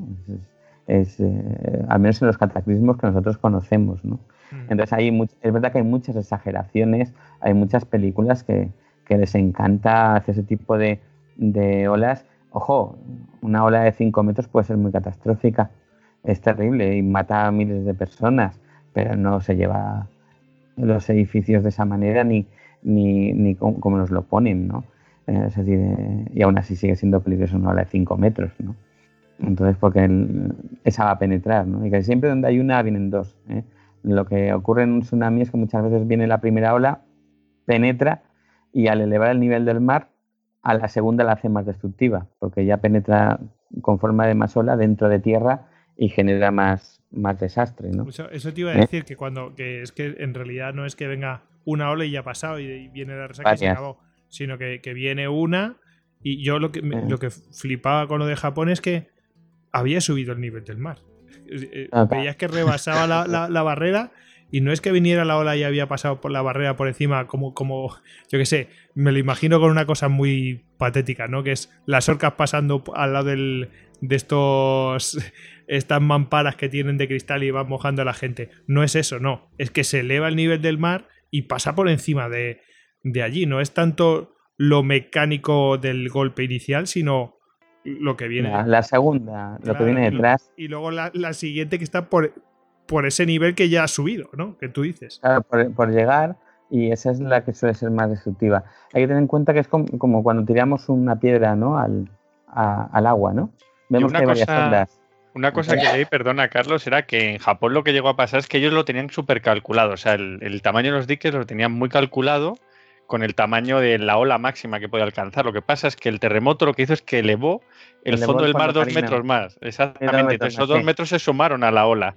Claro, claro, sí, eso yo siempre lo he dicho yo, que es el gran problema de, que tienen ahí, que ellos efectivamente, en todo lo que estaba alrededor de Fukushima, eh, se sabía que podían llegar a olas de 10 metros y tenían su dique perfectamente hecho. El problema de, los, de estos grandes terremotos es que te, cambian 2-3 metros el fondo marino o, te bajan el, superficial, depende de donde esté la falla, el epicentro y todo lo demás. ¿eh? Por ejemplo, Sumatra, cuando ocurrió en Sumatra, la isla se sumergió, una parte de la isla en, una parte emergida eh, se sumergió otros dos metros en décimas de segundo. Te imaginas que estás andando en la calle y de repente te sumerges bajo el mar dos metros en unas décimas de segundo, ¿no? Este entonces eh, no, te da tiempo ni, ni, a hacer nada, te quedas como... Entonces, eh, claro, esos fenómenos, pues también medidas que se toman no siempre funcionan. Y los japoneses son grandes expertos en evitarlas todos los años todos los años. Eh, eh, eh, ahí tienen tsunamis todos los años. otra cosa es que sean de mayor o menor tamaño y que el sistema que tienen de diques los frena. O sea, es decir, los diques pueden frenar una ola, desde luego. Eso, te iba a decir, Carlos. permíteme que, te que apoye lo que dices tú, porque aquí estamos hablando, no, es que calcularon mal, es que como es la, la, soberbia humana en calcular esto. Sí, se puede mm, decir, claro, no puede tenerlo todo, todas las variables es humano porque eh, es muy complicado. ¿no? A nadie se le ocurrió que pudiera pasar una cosa así y hicieron los cálculos por una cosa. Pero, ostras, habrá. Si no hubieran tenido ni siquiera esa barrera, es que hubiera sido muchísimo peor. No hubieran prevenido un montón de cosas. ¿Cuántos muertos habría en Japón si no hubieran, si no hubieran tenido medidas de prevención contra terremotos y movidas de estas? No quedarían japoneses, básicamente. es, que, con todos los tsunamis que les azotan, eh, y además catastróficos cada, cierto tiempo, eh, sería algo devastador. O sea, decir, no, eh, el, sistema de diques les ha dado garantía muchos años y les ha frenado grandes catástrofes. Entonces, si funcionan, es verdad que te deja una costa más bien fea. No vamos a negarlo, pero a los japoneses no les queda más remedio. Tampoco tienen tierra donde, donde afincarse tierra adentro. Exacto. El problema de los japoneses es que Japón, eh, casi 70% de su territorio, eh, que en buena parte es volcánico, tiene unas pendientes enormes y sufre sacudidas importantes.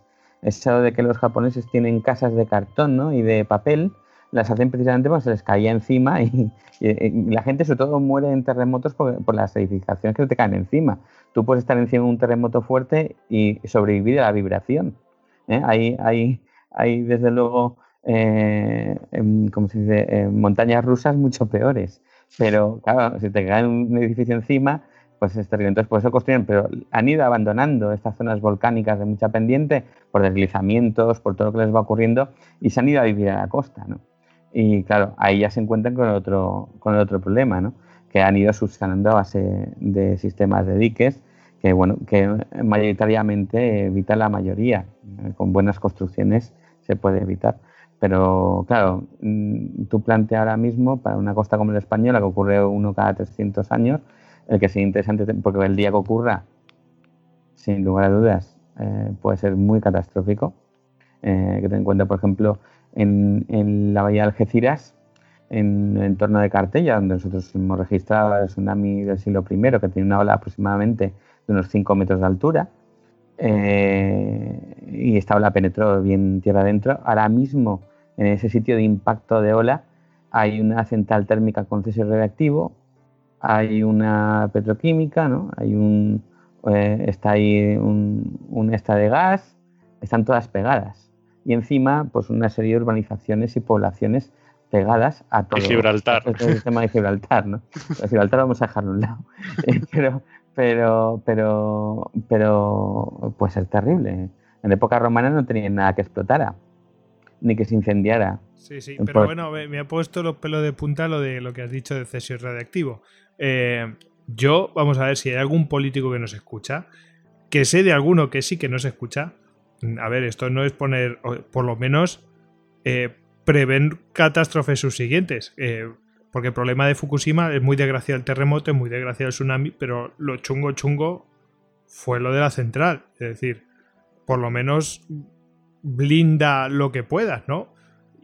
Sí, no, bueno, o, al menos sí, eh, construir una serie de diques en, torno a eso pues, o replantear algo, ¿no? Eh, ya de por sí solamente el tener el, todo ese sistema de gas y de, y de petroquímicas ya, ya o sea, es, mucho mayor cuantía igual el riesgo que, que, lo que apliquen en la central térmica incluso. O sea, es decir, puede generar un, impacto muy fuerte, ¿no? Esos, esos, lugares están ahí porque precisamente las olas de tormenta no suelen llegar. O sea, una manera, para que os hagáis una idea, de saber que ahí llegó un tsunami es que las olas que impactan con 7 metros de altura, 8 metros de altura en el Peñón de Gibraltar, en Punta Europa, se convierten en, olas de muy poco tamaño en el interior de la Bahía de Gibraltar. Y si de repente te encuentras una ola de restos de 5 metros, está claro que o era una ola de 30 metros lo que estalló en Gibraltar en época romana, ¿eh? Eh, lo cual eso hace falta un temporal brutal, ¿eh? espectacular. O bien estaba claro que estábamos ante un tsunami por otras cosas que fuimos encontrando, ¿no? Pero también explica que estén ahí... La navaja de Ockham, hay que ir a los Tiene pinta de que es un tsunami. Sí, sí, y, de hecho esta gente se han construido eso en la bahía de Gibraltar porque saben que las olas de tormenta es una bahía relativamente protegida contra las tormentas, sin lugar a dudas. Y que las olas mm, externas al estrecho, eh, pues son que sean fuertes, apenas alcanzan este lugar, ¿no? Para varar los barcos. Es una zona de refugio importante, ¿no? Entonces, pues bueno, eh, explica que también estén ahí estas, estas industrias, ¿no? Eh, desde hace mucho tiempo. Pero claro, evidentemente ante un tsunami no, no, no tiene mucha respuesta. Es, también hay que decir que eh, una de las cosas que sorprende cuando uno estudia el, el tsunami de 1755 es que lo único, la única documentación que tenemos de cómo afecta a la bahía de Gibraltar procediendo de allí fue con una subida del nivel del mar, de unos dos metros aproximadamente. Pero no se documenta como tal una ola, sino que el nivel del mar asciende. Eh, entonces, pues bueno, eh, esto a nosotros, por ejemplo, nos hizo pensarnos que el, tsunami que nos encontrábamos de, eh, en, el, lo que es la bahía de Gibraltar, en torno de la línea y, Algeciras, era una ola eh, que no procedía de igual del entorno del Atlántico gaditano, sino que tenía otros orígenes, que en ello estábamos investigando, que era un fenómeno local de, de bien un cañón submarino que se ha podido hundir o otros fenómenos, porque hay que decir que algunos de los mm, tsunamis que intentamos a veces ver y que se habla menos de ellos, es que hay un porcentaje que se den, por ejemplo, caída de meteoritos mm. ¿eh? de, cierto tamaño y algunos han dado, algunos han dado. No son los más comunes, sin lugar a dudas, pero cuando nos encontramos tsunamis locales, eh, pueden ser eh, a veces, aunque es un porcentaje muy bajo, el tsunami de meteorito, pero casos se han dado.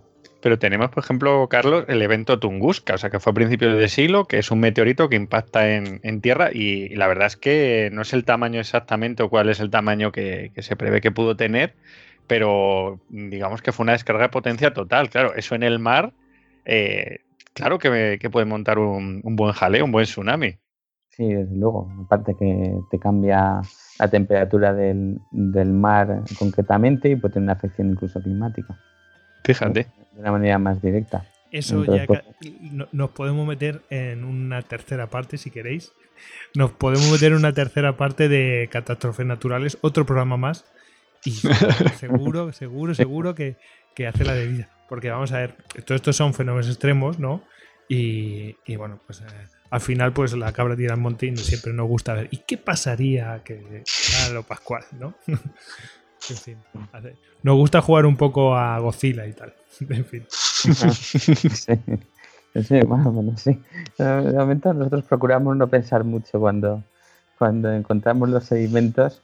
Eh, a veces, en función de lo que encontremos dentro del sedimento, pues nos podemos decir, madre mía, lo que, lo que pasó por aquí, ¿no? Eh, no sé, la primera vez que cuando después de estar en algún yacimiento dejamos a arqueólogos mirando el mar, o sea, de espaldas al mar y mirándolo muy mosqueados y sin dormir varias noches, ¿no? le dice, pues mira, este resto que tienes aquí, el que estás, es un tsunami. Y los pobrecillos, sobre todo si son becarios o, o acaban de contratar, dicen, pero bueno, me están poniendo una zona de riesgo aquí a excavar. Y, los ves ahí mirando el mar de espaldas diciendo, madre mía. Sí, sí, llegó hasta aquí, madrecita. Llegó hasta aquí, sí. Y es que encima, ¿no? Es que tú fíjate, por ejemplo, eh, Ipaelo Claudia, que está en la playa de Bolonia, que tú lo ves, de normal es un sitio idílico, o sea, una playa preciosa, unas dunas ahí, vamos, eh, todo, todo idílico, o sea, sus barquitas, unas ruinas romanas al lado del mar y claro, eh, saber que ahí pasó un evento de esas características, pues es que es muy difícil hacerse a la idea. No uno, varios. Pues fíjate. O sea, es decir, con mínimo uno del siglo I y otro del siglo IV. Fíjate. 200 años en este caso, ¿eh? O sea, no, ahí la, la media de Bailo Claudia es, eh, es más próxima que, que la de los 300 años que he mencionado antes, ¿no? Y es muy posible que por eso queda luego, digamos, esa zona eh, despoblada, o sea, porque sí que es verdad que otra vez es cuando una ciudad, eh, digamos, de eh, digamos de origen romano sí que fue poblándose encima, y lo hemos visto en la península ibérica en muchísimos casos, pero lo de Blailo Claudia es ciudad que ya no, o sea, no hubo fuerzas para volver a poblarla. La, claro, la tiene- ciudad queda inundada, deja, queda encharcada toda la parte de abajo y queda inutilizada y, y- y no vuelven a hacer nada, ¿no? Sí, ya, ya no había no había vigor para mantener eso, está claro. Bueno, pues eh, Carlos, oye, muchas gracias por estar con nosotros. La verdad es que ha sido súper interesante. Eh, ya has visto que estamos ahí hurgando y preguntándote. es que está está súper bien y es muy interesante el trabajo que realizáis. Y bueno, pues eh, que no ser alarmista, es, oye, vamos a ser conscientes de dónde, que el terreno que estamos pisando, que nos, que nos lo está chivando el propio terreno y, y, pues prevenir pues los problemas que pueda tener ese terreno, que precisamente por su configuración y dónde está, pues, pues tiene estas pegas, ¿no? Los japoneses tienen otras muchísimas pegas, pero oye, aquí hay algunas que hay que tenerlas en cuenta, ¿no? Pues nada, Carlos, oye, un placer, ¿eh? Un placer eh, estar con vosotros. Os agradezco que me hayáis invitado a, a vuestro programa, que es bastante interesante y, y así también lo sigo. Así que pues muchas gracias a vosotros. Pues nada, muchas gracias, Carlos. Y nosotros nos vamos a un descansito, ¿te parece, David? Venga, vamos. Venga. Nada, muchas gracias, Carlos. Un abrazo, David. Y sé que no va a ser la última vez que se va a escuchar tu voz en Istocas. Vale, gracias. Muchas gracias.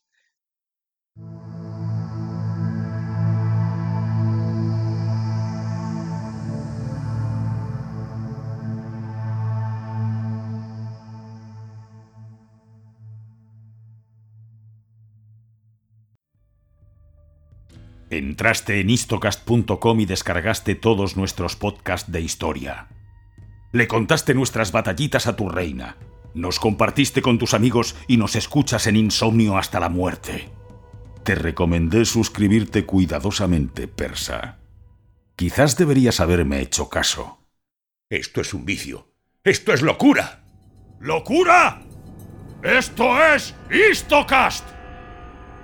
No es Esparta, pero casi.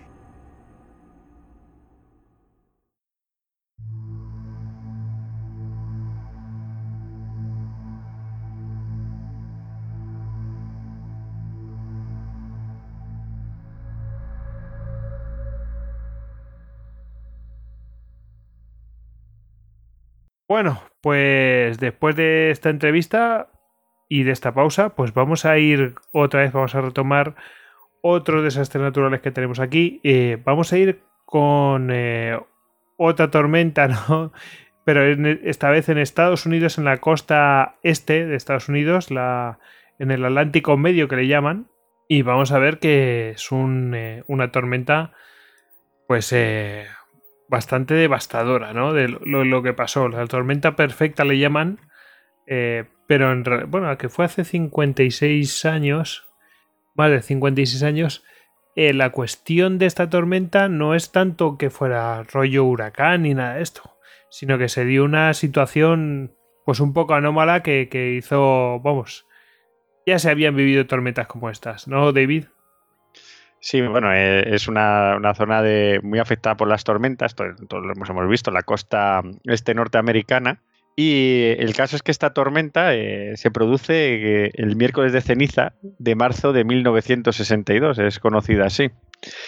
Y básicamente es una tormenta que, que por las situaciones eh, atmosféricas no es que sea de pasada, es que se queda en el lugar. Y se queda en un lugar, además, bastante vulnerable, porque es la costa de las Carolinas y Virginia, que si nos ponemos en un mapa vemos que son barras arenosas, pequeñas lagunas litorales con islas y el continente. O sea, un área donde el, el castigo que, que fue producido por esta tormenta fue terrorífico. Mm, dice que desaparecía, vamos, que literalmente desapareció eh, una gran cantidad de, lo que es el, continente, ¿no? O sea, que, fue, fue absorbido por el mar, literalmente. Sí, pérdida de territorio, sí, es, común en este tipo de tormentas. Además, bueno, fue terrible porque muchas de estas islas que se encontraban eh, pues habitadas, o sea, son islas pues que en el día a día pues son lugares preciosos para vivir, eh, rodeados de mar, en, lagunas litorales, o sea, no están encima en mar abierto pero claro, fueron arrasadas de tal manera que tuvieron, la población tuvo que huir, o sea, estaban siendo inundadas, eh, los puentes se colapsaron, todos los materiales pues, que arrastró la tormenta acabaron eh, dejando los, ojos de los puentes cegados, el agua pasó por encima y tuvieron que quedar atrapados y, el ejército en muchos casos tuvo que actuar y sacar a la gente de allí. Y ciudades como Atlantic City, que es una de, digamos que es Las Vegas de la costa este, la ciudad del juego, eh, fue castigada sobremanera, fue hecha polvo, y, al igual que todo el tráfico marítimo de la zona, que, mm, fue tremendo.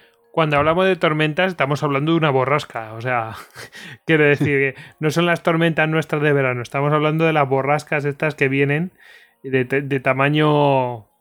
No sé llamarle continental, pero vamos, del tamaño de, España o, Francia juntas o algo así. una, una cosa monstruosa, ¿no? Eh, entonces, Claro, son las tormentas de allí. Como, decía la gente, bueno, normalmente se mueven con rapidez, pero esta se estacionó y dice, literalmente te, cito, eh, la tormenta se estacionó. la tormenta se estacionó y acumuló agua. Y solo permitió que más y más agua se acumulara en la costa. Es decir, venga y venga agua y venga agua y el mar metiéndose y en fin. Pues claro, eh, en una zona tan llana eh, que lo único que había de protecciones eran bueno, barras arenosas y todo aquello había sido sedimentado de esa manera, pues se lió parda. Es que la verdad es que la costa, la costa norteamericana, sobre todo en lo que es el Golfo de México, Florida y en las Carolinas, Virginia y demás, hasta más al norte ya a partir de Nueva York y tal, un poco menos, pero es bastante, mm, digamos que está bastante expuesta a este tipo de tormentas. Son de hecho, yo bajo, pantanoso. Me sorprendió Pensilvania que yo iba con el Amtrak, eh, que es el tren de alta velocidad de allí, eh, de, Nueva York, eh, Filadelfia, Washington que es una zona súper baja toda esa zona y está como, como, como...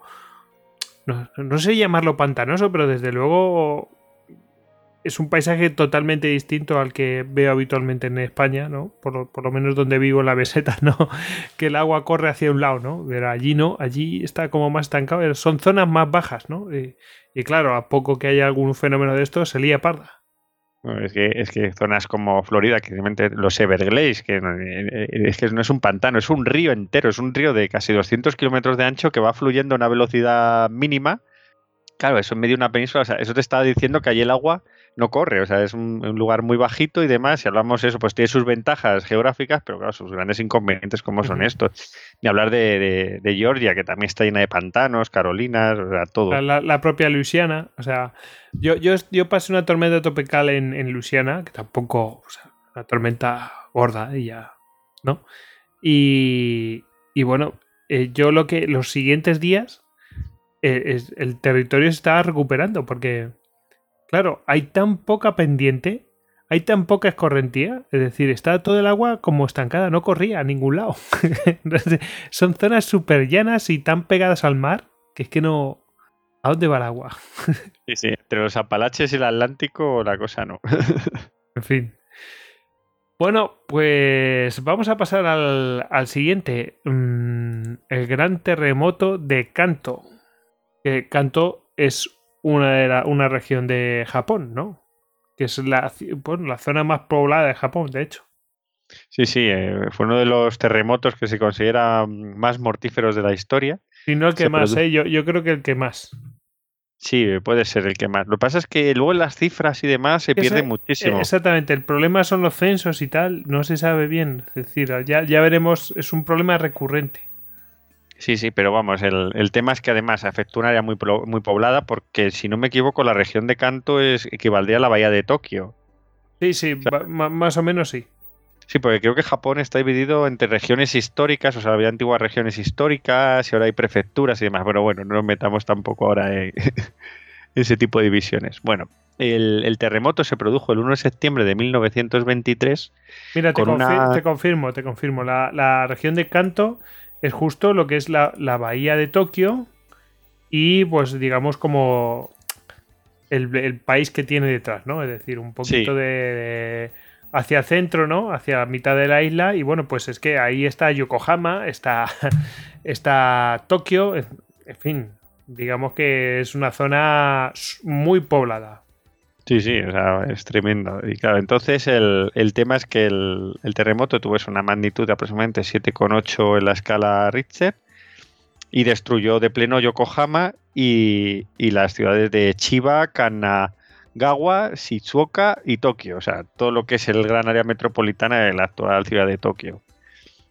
Eh, se calcula decías tú que al menos eh, aproximadamente unas 105.000 personas murieron, o sea, una barbaridad. Y también hay unas, eh, se quedaron unas 40.000 desaparecidas. lo que tú dices fue mortífero. Y la mayoría de las víctimas, claro, eh, ¿te acuerdas cuando hablamos desde del de San Francisco, cómo fueron las víctimas, no? pues en este sí que se contaron las víctimas de los incendios. Y en San Francisco hubo como seis focos, aquí hubo 88 focos de incendio. que de forma separada también hay que decir que, mm, eh, aquí el predominio de la madera ya es mm, superlativo, o sea, es exagerado. Porque claro, la construcción tradicional japonesa es todo de madera y bueno, papel de arroz, etcétera. O sea. Y tiene su sentido por ser una construcción antisísmica. Exacto. Y, que, bueno, es el, es el, material que tienen allí. Es decir, la, luego el resto de piedra, pues es complicado conseguir una piedra eh, consistente, normalmente son volcánicas, etcétera. O sea, tiene su sentido, ¿no? luego había algún edificio, pues ya moderno, rollo ladrillo, etcétera. Eh, pues sin ir más lejos la estación de Tokio. Eh, creo que también la, la, central de la policía. Pero el resto, o sea, las casas tradicionales, además unifamiliares, eran pues todas de construcción básicamente de madera, de manera predominante y entonces cuando, cuanto había algún foco de incendio y, después de un terremoto que hay una confusión tremenda porque si es un, digamos, un incendio, una situación normal, sí que los servicios de emergencia, los vecinos y demás se pueden poner en movimiento e intentar atajarlo, pero en una situación así de terremoto donde se han derribado las casas, la gente está huyendo y demás, pues se expanden pues como la yesca. Mm, además que creo que el terremoto, por cierto, no hemos dicho la fecha del terremoto en 1900, ¿o sí? 23, sí, lo hemos dicho, el 1 de septiembre de 1923. Fijaos, ¿eh? O sea, 20 años después iban a estar en una guerra mundial. Ojo, y si, veis cómo quedó Tokio, flipáis, ¿eh? O sea, en 20 años se fueron a guerra mundial estos colegas. Yo es que yo alucino, o sea, me parece alucinante. es que impresiona. Pero vamos, eh, fue a la hora más o menos, creo que a la hora de comer o algo así. Y, claro, está todo el mundo preparando la comida con fuego y eso fue letal. Sí, sí, además a las 11 y 58, fíjate. O sea, que estaban preparando ya para comer al, mediodía. Pues, eh, claro. Sí, sí. A poco que se caiga una casa y se derrumba el fuego, el fuego no se apaga porque haya un terremoto. Pues ya le hemos liado pero de hecho lo que llegó a ocurrir es que el, eh, además el fuego salvó muchísimo porque en ese momento eh, en mar abierto había un huracán. Entonces estaban enviando grandes vientos a la región. Con lo cual... pues claro, eh, se expandió mucho más rápido y llegó a producirse el fenómeno de la tormenta de fuego, que creo que este hablamos en el, en el podcast de, de los bombardeos en la Segunda Guerra Mundial. Sí, sí, efectivamente. no sé si fue el de Dresden el de Hamburgo, me parece. sí, el 3 de Hamburgo, sí, exactamente. Y que es ese fenómeno por el que empieza el incendio, acumula tanto calor que empieza a requerir más oxígeno y empieza a crear como es un efecto de un horno. Y aquello se convierte, claro, en un, en, un auténtico apocalipsis. Empieza incluso vientos huracanados que la gente no les deja huir, les va trayendo el calor es, es eh, horrible y, y bueno, en uno de estos de estas tormentas de fuego llegaron a morir 30.000 personas, o sea, una cosa espantosa. Sí, sí. Y, bueno, todo esto provoca que, claro, eh, la sociedad colapsa en esa región. Madre mía. Sí, sí, sí. Bueno, es que tú imagínate, Yokohama, Tokio, todo, bueno, pues digamos la zona más Claro, la zona más grande, o sea, más poblada de Japón, eh, eh, la, autoridad no da abasto, no se puede organizar, hay muchos muertos, está habiendo una catástrofe en marcha. ¿Qué ocurre? Pues que la gente empiezan los rumores, empieza a correr el rumor de que los coreanos, pues que era una en ese momento había bastantes en Japón, era una, eh, Japón está bastante industrializado respecto al resto de Asia, entonces emigraban allí los coreanos pues para buscar trabajo, se encargaban así de los trabajos más duros y demás. Empieza el rumor de que los coreanos están saqueando pues las casas de eh, que han sido destruidas y demás. Entonces empiezan a crearse turbas eh, improvisadas que empiezan a atacar a los coreanos. Y se estima que, en el después del terremoto murieron aproximadamente unas 6.000 personas por este, por este tipo de, persecuciones. Bueno, básicamente 6.000 coreanos. Sí, sí. exactamente. y, bueno, después de, tal desastre, eh, las autoridades decidieron hacer un, plan para reconstruir las ciudades. Y se racionalizó más, se construyeron parques, zonas para que la población pudiera escapar y situarse ahí después de un terremoto, pero cometieron un gran error, siguieron construyendo en madera. Y lo que dices tú, en eh, 1923, 40 años después, eh, ciudades como Tokio volvieron a sufrir auténticas tormentas de fuego que las dejaron totalmente destruidas. No, no, 20 años después, porque dices con los bombardeos, ¿no? Exactamente. Sí, sí, 20 años después, sí, sí, sí. Sí, sí, o sea, en el 43, 44, creo, bueno, sí, 21 años después, sí. Eh, increíble, pero bueno. Hay que tener en cuenta, por ejemplo, eh, Tokio eh, tuvo muchísimas más bajas que en bombardeos convencionales que, crearon tormentas de fuego que, Hiroshima o Nagasaki. Está mucho más poblada. Claro, es que es lógico, ¿no? O sea, sobre todo con esos bombardeos masivos, etcétera. Bueno, a poco que, pues, que caiga un poquito, unas pocas bombas y tal y creen incendios, pues aquello pues no se puede controlar. Tiene la lógica del mundo. Hombre, eh, ahora ya es distinto porque los barrios así más tradicionales son más complicados de, entrar, de encontrar, pero pues si entonces era todo madera, madera, madera, madera, ¿dónde te refugias? No, no, sí, sí, vamos, es totalmente comprensible. Eh, bueno, sí, se, calculan que 100, bueno, y, creo, no sé si hubo hambrunas y tal, o sea, eh, la, situación no, fue buena, pero vamos, se calcula que 150.000 personas, entre 150.000 y 100.000 personas murieron a causa de este terremoto, no solamente de la forma directa, sino a causa de los incendios que hubo después y de las turbas, claro.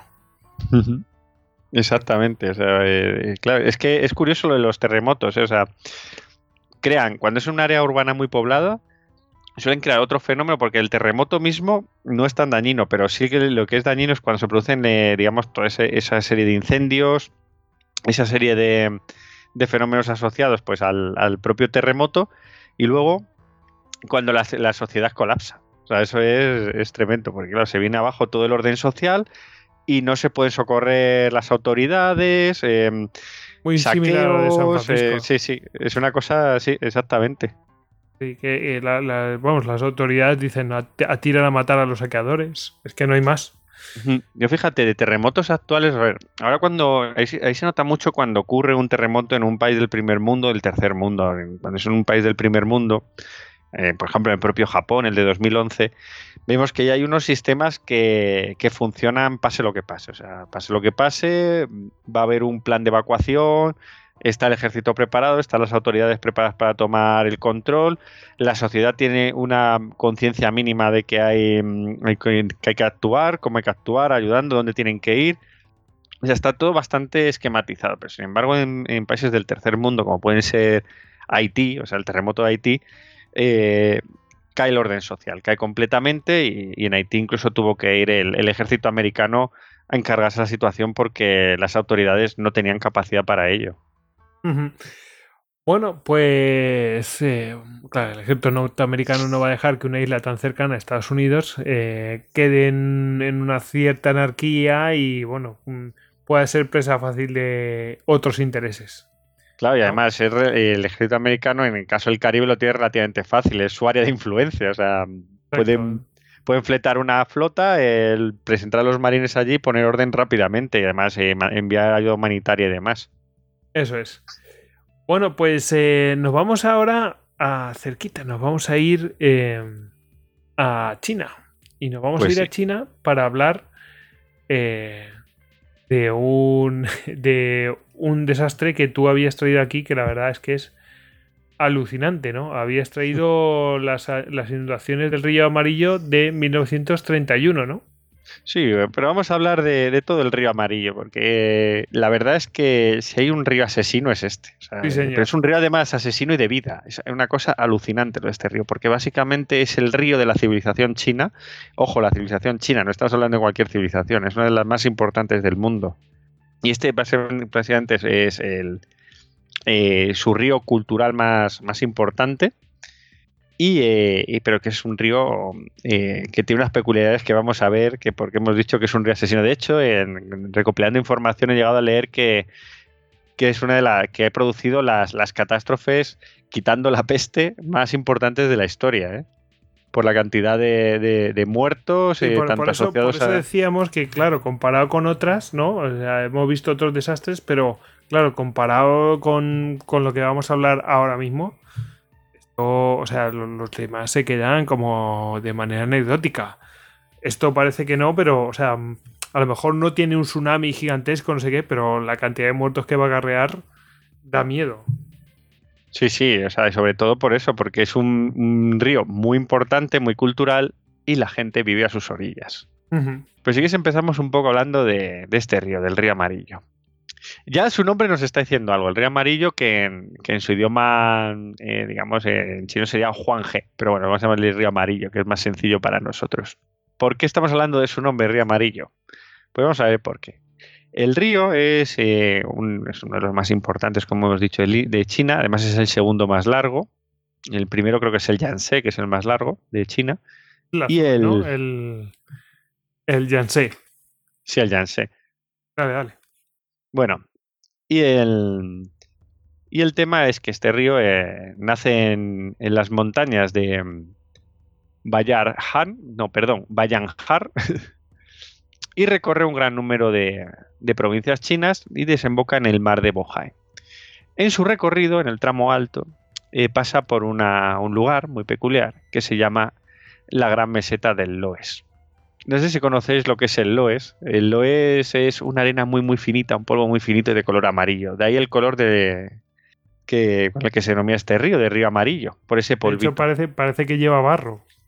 Exactamente. Y es que lo lleva. Sí, es como un gran río de agua sucia, vamos. Sí, sí. Entonces, ¿qué es lo que ocurre? Que este río tiene el mayor aporte de sedimentos de todos los ríos del planeta. O sea, estamos hablando de un río que es capaz de dejar una capa de entre 3 y 6 centímetros de sedimentos cada año. ¿Qué ocurre? Que este río a lo largo de la historia eh, va subiendo su nivel, o sea, el, río eh, lleva, digamos, va excavando, mm, eh, no, digamos, la dinámica fluvial es que va excavando un valle por el que discurre.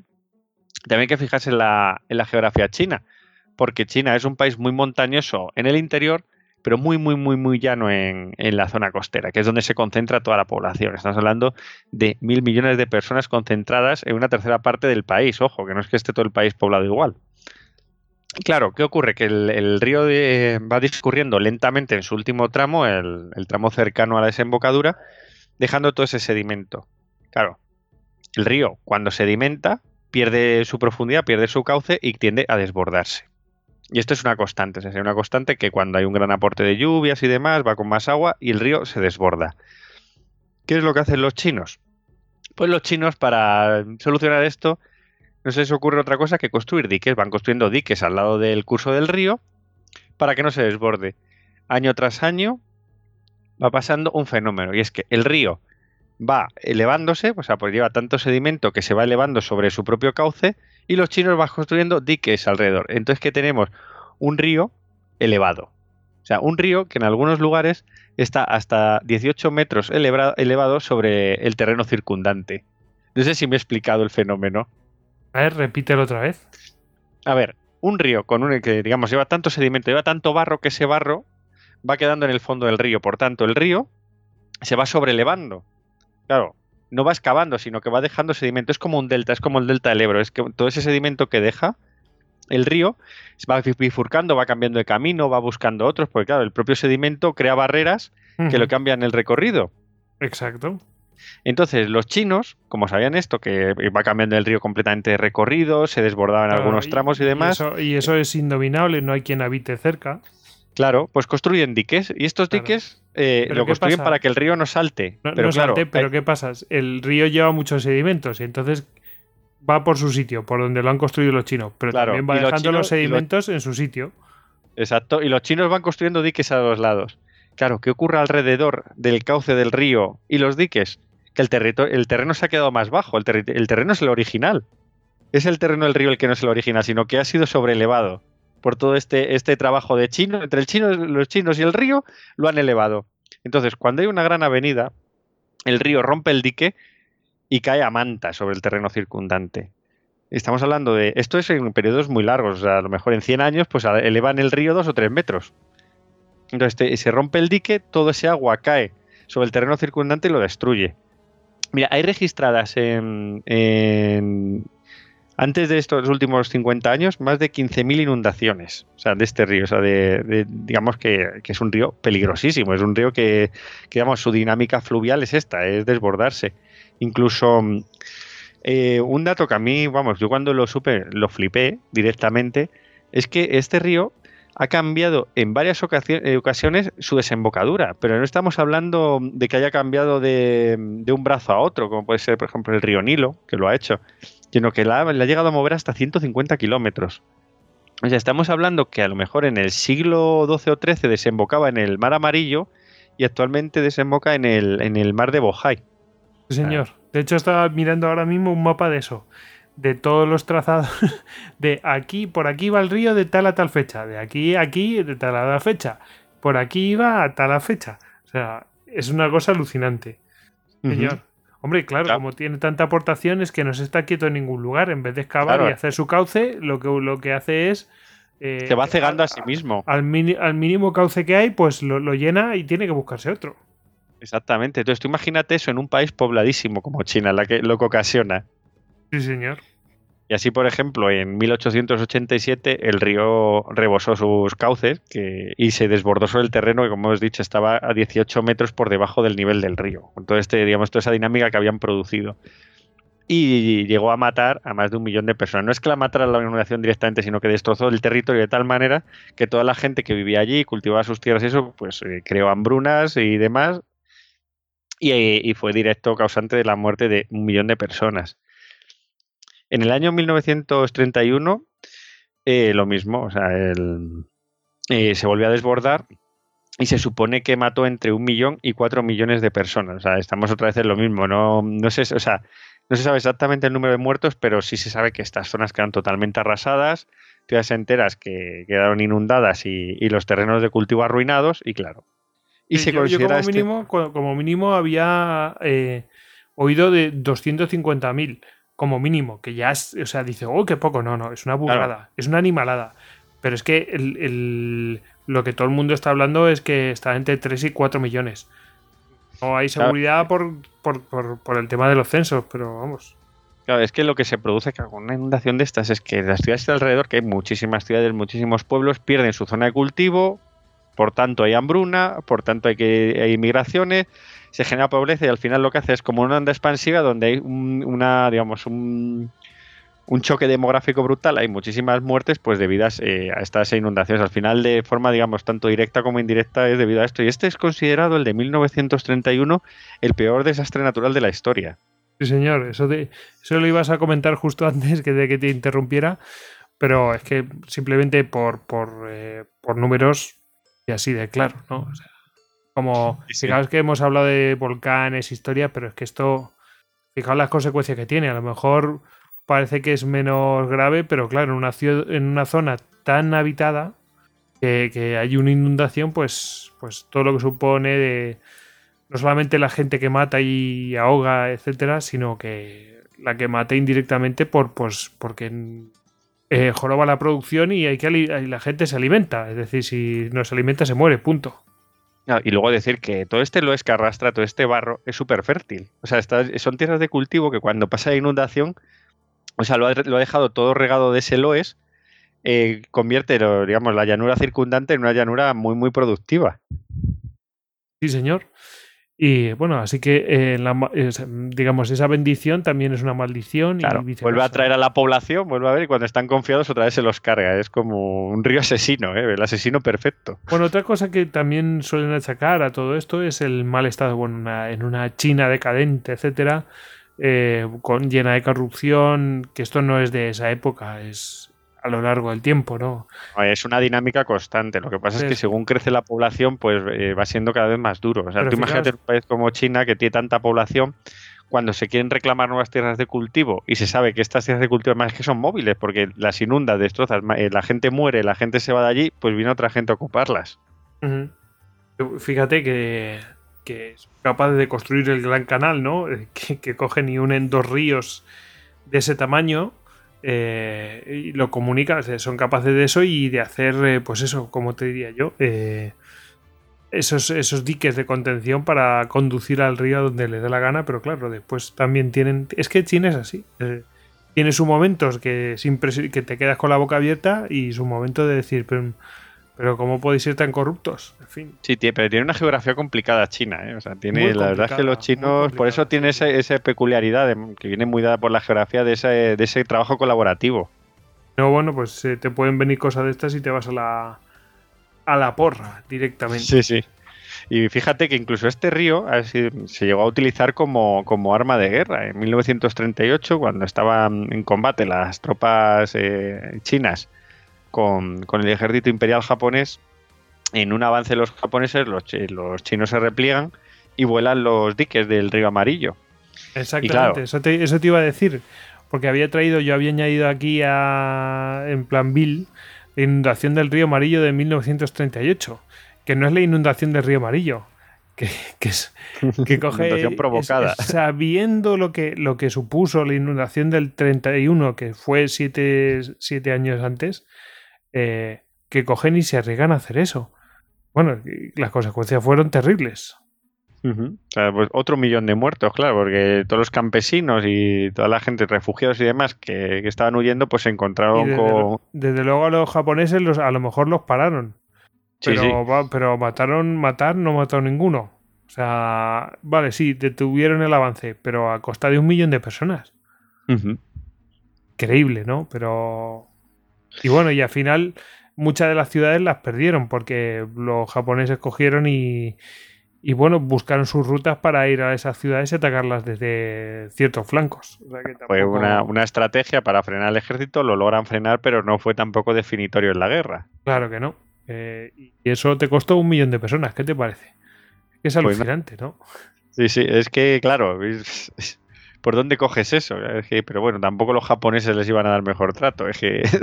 pues fijaos con estas dos inundaciones, bueno, vamos a finalizar el programa, pero la verdad es que encoge el alma, ¿no? Un millón de personas, cuatro millones por otro lado, o, tres o dos, me da igual, es que es una burrada, es una, locura, ¿no? De todas maneras, se ha convertido en, una gran prioridad lo de, lo de controlar estos grandes ríos. O sea, ¿os acordáis de la presa de las tres gargantas? Es en el Yangtze también.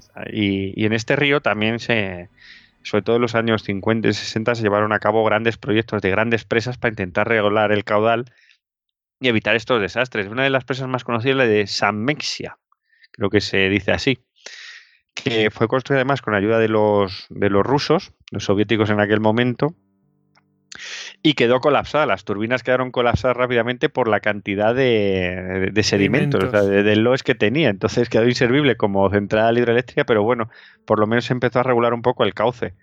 Y actualmente hay todo un sistema de presas y demás, eh, de canales, incluso muchas veces el río amarillo no llega al mar.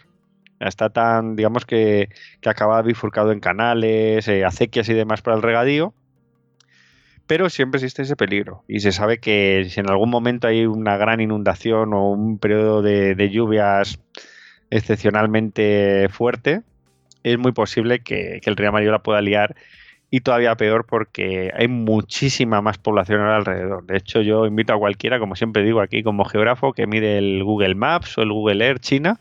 Nuestros grandes amigos, ¿no? sí.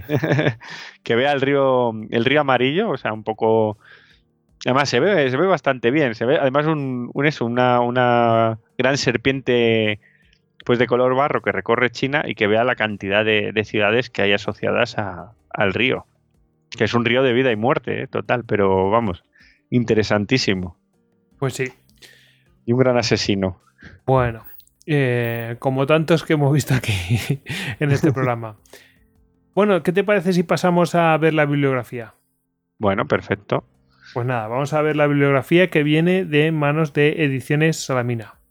Bueno, yo he traído, vamos, no me resisto a, traer un, eh, un vídeo de un geólogo que la verdad es que está súper, súper, súper, súper bien, en el cual eh, pues habla mm, de este de, de Baljón, ¿no? Eh, la verdad es que hace un análisis muy bueno, muy rápido, son 11 minutos creo, y la verdad es que yo, no, tú lo has visto, ¿no? sí. David.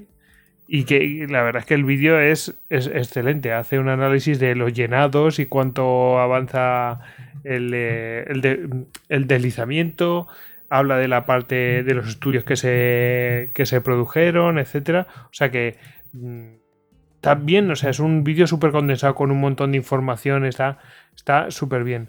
El canal del, eh, autor del vídeo es Geomontañero y además no sé si tiene varios vídeos más del mismo estilo y, y bueno, eh, se llama Beyond 1963, crónica de un deslizamiento anunciado. Nunca mejor dicho. Entonces no me resisto a traerlo, me parece un vídeo súper bueno. Y son, mira, he dicho 11, son 15 minutos y 33, y 33 segundos. Y se pasan volando, ¿eh? Volando. Bueno, ¿tú qué has traído, David? Pues nada, fíjate, de, de Bayont, yo lo principal que, he encontrado es un artículo de Jot Down que se llama Bayont, el Titanic de las presas, también bastante ilustrativo, eh, es largo y te lo explica bastante bien lo que ocurre. Y, la verdad es que, es bueno. Y luego, sobre todo, pues eso, eh, he estado buscando información en lo que es Internet, eh, en Wikipedia, como dicen nuestros amigos de la, de la tortulia, Wikipedia. Pues nada, nosotros igual. Eh, la página de la Brújula Verde, sobre todo, por ejemplo, el evento Carrington o el Rayo de Brescia, tienen artículos sobre ello. Sí, tienen varios, De la Brújula Verde yo he visto un par de ellos. Sí, sí, luego Shataka Ciencia también, otro web donde me he metido, en, en wither.com, eh, para ver también alguna de estos de tormentas y demás, un poco buscando información por la red, básicamente. Pero vamos, ha sido un podcast un poco ilustrativo de, enumerar algunos de los principales catástrofes, un poco variado además, que un poquito de todo. Yo fui a mirar el de el del mundo chino y sí es cierto que el de pues viene a hablar pues eh, muchas cosas, ¿no? Habla del tema de de las inundaciones que son recurrentes en China, como tú has dicho. Centrarse exclusivamente en en un evento, sino que, claro, es un libro general de toda la historia de China, que son miles de años, entonces, bueno, pues sí que te habla, por supuesto, de este fenómeno, pues que era recurrente y que era una calamidad, pero bueno, eh, también te habla del mal estado por la corrupción, ¿no? Y del, mal estado de los diques y tal. Claro, es que es curioso porque, claro, en China realmente el estado. China es un estado antiguo, o sea, con unificaciones y demás, le pasa como Europa. Eh, tiene también esa asociación a, ser un lugar con una geografía muy difícil y con una necesidad de, implantar una ley, un orden y un sistema que, pueda pues permitir a la población eh, sobrevivir muchas veces a esas a esos infortunios. digamos que muchas veces la, la, geografía, o sea, la historia está eh, muy relacionada con, con estas características geográficas. Bueno, lo decimos, lo decimos casi siempre, pero siempre es bueno remarcarlo.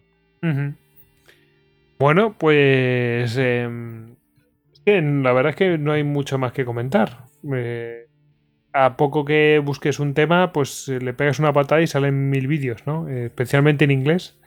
Así que, mm. bueno, recomendamos que lo busquéis. Aquí hemos ido a buscar a tres o cuatro y que nos mm. realmente nos interesa y vamos escarbando de aquí y de allá y vamos sacando datos. Sí, por ejemplo, el terremoto de San Francisco, eh, hay documentales, además, eh, típicos documentales, Canal Historia, además. Yo los he escuchado en, en iVox por, en audio.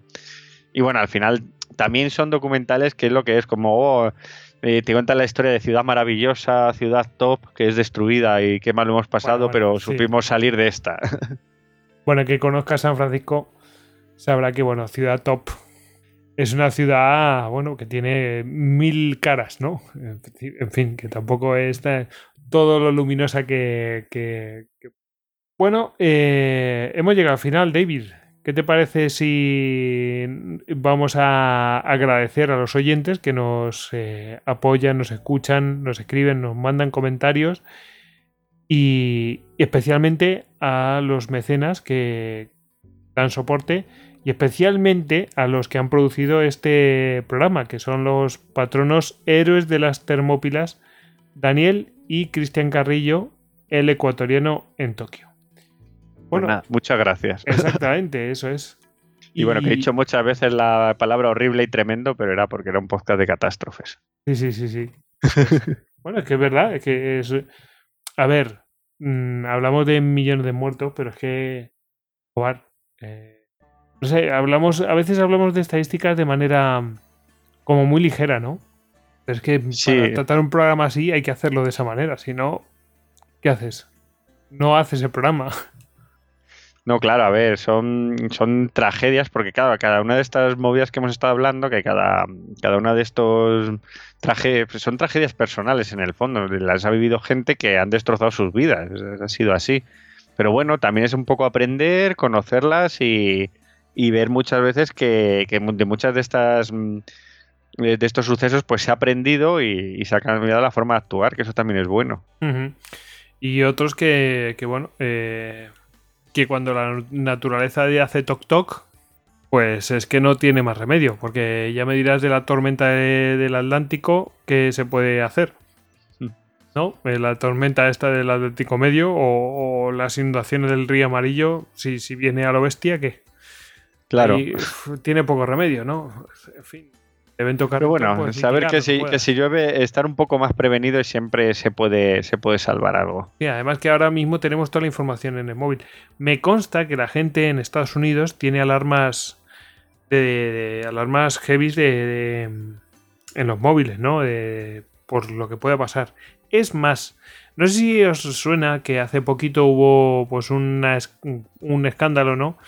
Eh, porque digamos que la estación de alerta de, las Islas Hawái, bueno, pues avisó de que venía un misil desde, desde Corea, ¿no? Y bueno, interrumpen todo, cortan la emisión y sale un mensaje automático, o sea, ya está automatizado este mensaje de cortar la emisión de todas las señales, de mm. radio y de todo. Y bueno, y te, te, avisa de que puede haber, bueno, el evento, pues ahí avisó que iba a venir un misil, era mentira, ¿no? Pero es muy guerra fría eso, ¿eh? las emisiones de emergencia. Eh, yo lo he vivido en el. Eh, cuando fui a ver el cañón de, Colorado, había ahí como 3-4 tormentas dando vueltas y tú ibas escuchando tu radio, tu, música, tu historia, cortaban la emisión y salía así una, esta, una señal súper chunga, ¿no? Y empezaba a hablar una voz ahí súper metálica que casi no se le Sí, desapasionada, en plan de... Uh. Sí, en plan de va a haber no sé qué, no sé cuántos, en tal sitio, no sé qué, se hay inundación, y volvía a sonar... O sea, la verdad es una cosa bastante impresionante, ¿no? Aquí, o sea, es un poco aterrador, ¿no? Luego a lo mejor no es para tanto, pero vamos, al punto que en plan, a lo mejor os reís, ¿no? Pero en plan... Eh, fíjate estos paletos, nosotros preguntamos, en, tuvimos que, pues eso, pues eh, llenar de gasolina, descansar un poco, tal, y preguntamos, oye, que han dicho que iba a haber inundaciones por tal, y dice, nada, no os preocupéis que esto es... Eh, es, lo de, siempre. sí, pues a ver si va a ser como Pedro y el Lobo. Claro, claro, eso es a lo que me refiero. En fin, ellos van muy tranquilos y después te encuentras con vete a saber qué. En fin, pues eso. Y, y bueno, pues eh, que no hagamos como Pedro el Lobo. Ahora todo el mundo tiene información, tiene...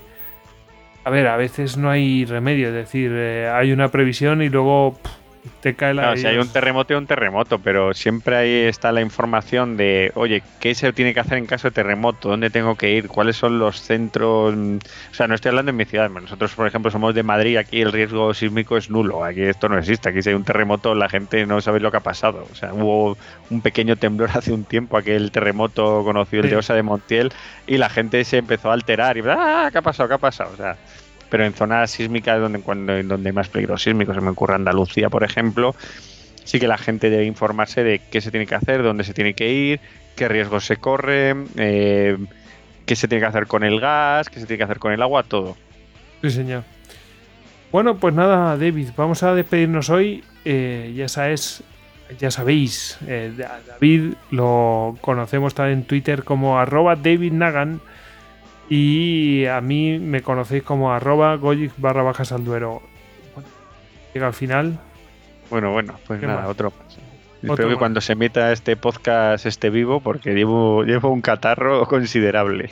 espero, espero que sí, que no nos toque ningún terremoto, inundación, meteorito o lo que toque. Igual genera una pandemia, ¿eh? Bueno, pues eh, nos emplazamos por un tercer de catástrofe naturales. Lo, dejamos ahí, ¿no? Eh, que siempre tuvo bastante éxito el anterior. Bueno, vamos a ver si este también nos gusta tanto. Sí, sí, lo hicimos así un poco, ah, pues venga, no, está bien. Pues un poco a la gente le este, gusta. Eso es. Bueno, vamos a, decir que nos podéis encontrar en todas las eh, redes sociales habidas y por haber y cualquier cosa que necesitéis, estamos en, en nuestra web istocas.com. Venga, ala, a despedirse. Venga, chao. Agur. Adiós, si os quiere. Semper Fidelis.